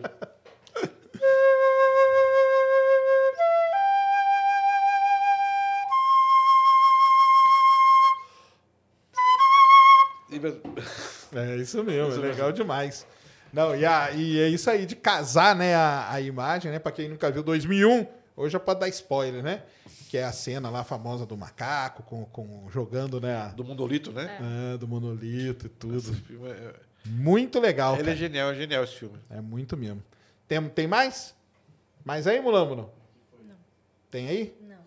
Muito bom. James, James Webb, Strauss. Agora você vai colocar isso aí no seu. Tem que criar uma música pro James Webb aí, em homenagem. Vamos criar. Até vamos criar. Não, mas ele só me dá alegria até agora, viu? É, só alegria. O James Webb só me deu alegria. James Webb é só alegria. E vai até ter o- um novo agora, né? Um outro telescópio, né? Não, vai ter um na Terra aí, né? Que é o GMT e tudo. E espacial, vamos ver aí. Não vão ter, vão ter mais alguns, sim. O É James que eu acho Webb que ele não- assistiu o teu vídeo do telescópio maior do que o James É, Webb. É, mais poderoso que o James Webb. mais poderoso. Esse aí vai sair no Chile, que tem participação do Brasil. Isso aí, lembra? É, isso aí vai ser legal pra caramba. O GMT, o Telescópio Gigante de Magalhães. Mas vai ter em terra. Vai ser em terra. Vai ser em terra. Vai ser gigantesco isso aí. Muito bom, cara. Deixa aí suas redes, onde que o pessoal te encontra, Então, canais por e favor, tudo mais. me adicione no, no Instagram, né? Que é Papagueno Flute. Ou de- se pôr meu nome, James Strauss, vai aparecer. Perguntei, claro. Claro. Isso. Hum? E, por favor, YouTube, Papagano Flute. Papagueno Flute. Ou se pôr meu nome, James Strauss, vai aparecer. Beleza. lá. E meu YouTube, né, que é James Strauss. Vocês vão ver lá o canal oficial lá. Tem vários vídeos com vinheteiro. É, você fez uns vídeos com o Vieteiro, né? Vinheteiro, Então, os muito vídeos legal. que me, me viralizaram, né?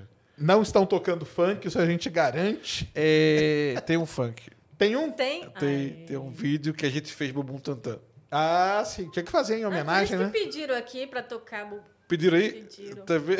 Ah, então. Tá, a gente encerra com, com o Bumbum Tantan. pra galera. Não, mas muito bom, cara. Muito Foi, bom. pra mim é um prazer estar aqui. Eu, desde que eu vi, eu te acompanho, Sérgio, desde os, os- dos, do primeiro podcast. Opa, obrigado, cara. Uma desde, honra Desde aí. o primeiro. Lá e desde que eu estava na Venezuela, tu já tem quanto tempo tu isso aí? Já tem uns anos já, né? É, Meu canal tem desde 2015. É, desde 2015, eu, eu sei que quando começou o teu canal no YouTube, eu lembro. Show de bola. O Space Today. Obrigado. Dá uma honra aí. E eu seguia, porque eu gostava, eu gostava da, de tudo isso aí, né? Aí eu, eu- eu- você e o Schwarza, né? E quando eu estive aqui no Brasil há um mês atrás, né? E o Rafa falou, ah, porque o Flow também tem o Sérgio Sacani. Eu disse, Não, cara, eu, eu tenho que ir lá. Ah, deu certo aí, tá vendo? Eu tenho que ir lá, porque tem Muito tudo a ver bom. comigo nisso aqui, né? Muito bom. Mandaram aí mais alguma coisa, Ned? Mandaram. Fala aí. André. Tem que falar aqui. André Felipe mandou vintão. Boa. Sou pernam- pernambucano e professor de física formado recentemente. Gostaria de saber eh, se ele precisou estudar muita teórica física, principalmente na parte de vibrações e ondas durante suas formações. Saudações da Terrinha. Tem que ser o Pernambucano fazer uma pergunta dessa, né? Tem que ser. André Felipe, olha, prazer, conterrâneo. André. André, né? É, eu estudei, não porque na minha formação se pedia para estudar, né? Porque eu tinha um pai que era aficionado por, por física, por astronomia, por, ele que me deu essa, essa, essa paixão toda que eu tenho hoje, assim, né? Legal. E sobre acústica, em especial, meu pai sempre conversava isso comigo, sempre. Comprava os livros, eu lia os livros de acústica, né? Então, hoje eu conheço bem da acústica do meu instrumento, da projeção de som do meu instrumento, por eu ter estudado acústica. E você tira proveito, né? Faz aqueles efeitos e assim. tudo, né? E meu pai dizia uma coisa, músico não pode ser ignorante, músico tem que ser, tem que ser inteligente, tem que saber ler, tem que saber o que você fala. É isso mesmo.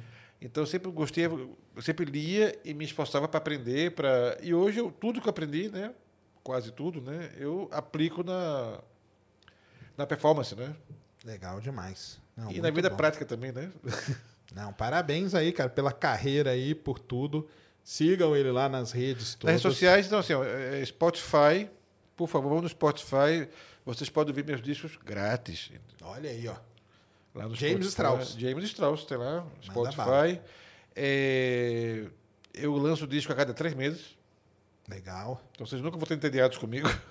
Vai ter esse aí do cinema, sai quando que você falou? Esse é pro ano que vem. Ano que vem. Esse ano tem. Eu já lancei Piazzolla, já lancei Prokofiev. Só, Legal só, demais. só coisa de alto nível, assim. Tá Altíssimo nível. Muito bom. Para quem curte música clássica de qualidade, é, eu sou tão distraído, né, que eu esqueci de falar para vocês. Já passou, né, mas eu fui indicado ao Grammy. Ó, que demais.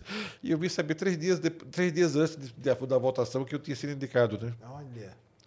Porque foi um disco que eu gravei no meio da pandemia e tava aí a, a música. Olha né? aí, ó. Eu não sabia que, que- Pô, quando for indicado, manda aí pra gente. É que, às- é que às vezes a gente grava, a gente lança no mercado Sim. e eu esqueço de acompanhar. Eu vejo, eu já, vou, já vou pro próximo Vamos um projeto. pro próximo, Vamos né? pro próximo, Vamos né? pensar Já no tá- próximo. Isso aí próximo, passou, né? Tem que ser assim, né? Mas às vezes tem que ficar também E ligado. são como pequenos filhos da gente, né? Fica, fica, fica, ficam assim. E graças a Deus as coisas estão tão, tão indo bem.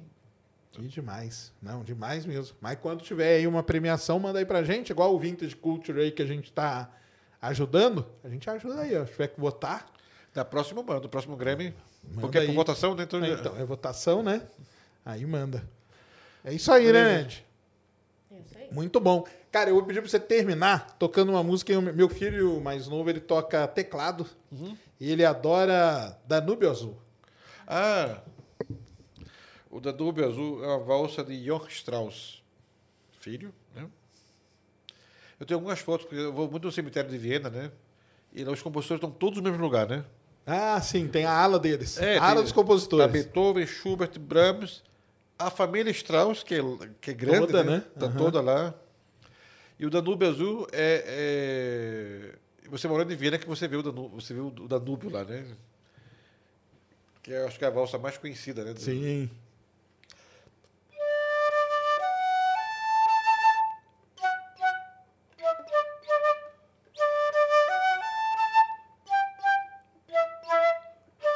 Você pede para tocar as coisas, daí assim, é coisa para grande orquestra, né? Não, eu só, não, é só pra dar palhinha, tá ótimo, tá ótimo. Não, tá ótimo, é que ele tá aprendendo a tocar teclado e ele toca. qual, é- qual é a idade dele? Ele tem 11. Ah, tá na idade boa já. Tá, tá em idade boa pra aprender. Criança tem, eu acho que, por isso que eu falei no começo, entendeu? Eu acho que criança tem a mente tá mais livre, né? É como um esponja. Esponja, isso aí, vai, vai embora. absorvendo. E a idade, eu, ta- eu falo, eu estava conversando com uma amiga esses dias agora que aí que ela estava preocupada que o filho dela tem tá numa idade 16 anos, eu tô mor- tenho morro de medo que meu filho dê para droga, essas coisas. Não, gente, dá para ele coisa científica, né? Conhecimento para É ele. isso aí. Porque a i- essa idade de você absorver tanto as coisas boas como as coisas ruins. Também. Se você der coisa boa para ele, Vai embora. minha mãe dizia, mente desocupada é oficina do diabo, né? É isso mesmo. Você ocupa a mente, como minha mente foi ocupada, porque assim, da minha geração, assim, eu nunca dei para droga, nunca. be- E digo, venci na vida. Tá certíssimo. Tem colegas meus da, mi- da minha geração que se meteram com coisa errada e. É isso aí. Ocupar a mente com coisa boa. com coisa boa. E, ci- e ci- ciência é a melhor coisa para ocupamento para mim. Porque Melhor de tudo, música também. música e ciência, exatamente. Cara, Cara, brigadão, muito bom. É isso aí, né, Ned? isso Obrigado aí. também, valeu. É, amanhã temos o quê? Foguete, né? Isso, Bravo Aerospace. Bravo Aerospace, os engenheiros da Bravo Aerospace estarão. Será que eles vão trazer um foguete pra mostrar pra gente? Pode dar spoiler? Pode, ó. Vão. Vão aí, ó. Vocês vão ver um foguete aqui ao vivo no Ciência Sem Fim. Então fiquem ligados aí. Lembrando que quinta-feira já vai preparando sua pergunta, que é um programa de perguntas e respostas sobre o planeta Marte. E sexta-feira, agora que já saiu a agenda, né, Mulano? Posso falar, né? Sexta-feira estarei lá no Flow Podcast batendo um papo sobre ETs. Aí eu sei que vocês vão gostar. E a meta é simples: é bater o recorde do Bolsonaro. Só isso que eu quero, entendeu? Então eu não quero mais nada. Do presida. então. Fa- falei isso aí, escrevi no Twitter. Fa ó, Mulambo, escrevi assim no Twitter, ó. Quero bater o recorde do presídio. Os caras, ah, sabia que ele era bom. Cara, não pode falar nada hoje, eu- cara. se eu né? tinha- Se se você eu falar. tinha- É, não, eu- se eu tinha dúvida com esse, entre aspas, presida, não Agora, é, tenho tem mais. certeza. O que, que é isso? O pessoal tá doente demais, galera. Vamos lá, em sexta-feira, bater o recorde do Bolsonaro lá no Flow falando sobre ET, que é um tema muito mais legal do que aqueles papos lá. Tô brincando. É isso aí. Deu aí, Mulambo? Então tá bom, galera. Um grande abraço, a Abraço, todos. Até tchau, amanhã. obrigado. Valeu, James. Valeu, Tchau. Ned. Tchau, obrigado. Fomos. Lucky Land Casino asking people what's the weirdest place you've gotten lucky? Lucky? In line at the deli, I guess? Aha, in my dentist's office. More than once, actually. Do I have to say? Yes, you do. In the car before my kids' PTA meeting. Really? Yes. Excuse me, what's the weirdest place you've gotten lucky? I never win and tell. Well, there you have it. You can get lucky anywhere playing at LuckyLandSlots.com. Play for free right now. Are you feeling lucky? No purchase necessary. Void where prohibited by law. 18 plus. Terms and conditions apply. See website for details. Mary redeemed a $50,000 cash prize playing Chumba Casino this year. I was only playing for fun, so winning this was a dream come true. Chumba Casino is America's number one social casino experience. It's serious fun. With over 80 casino style games to choose from, you too could win life changing amounts of cash. Be like Mary. Log on to chumbacasino.com and give them a whirl. That's chumbacasino.com. No purchase necessary, void where prohibited by law. 18 plus terms and conditions apply. See website for details. The voice in the preceding commercial was not the actual voice of a winner.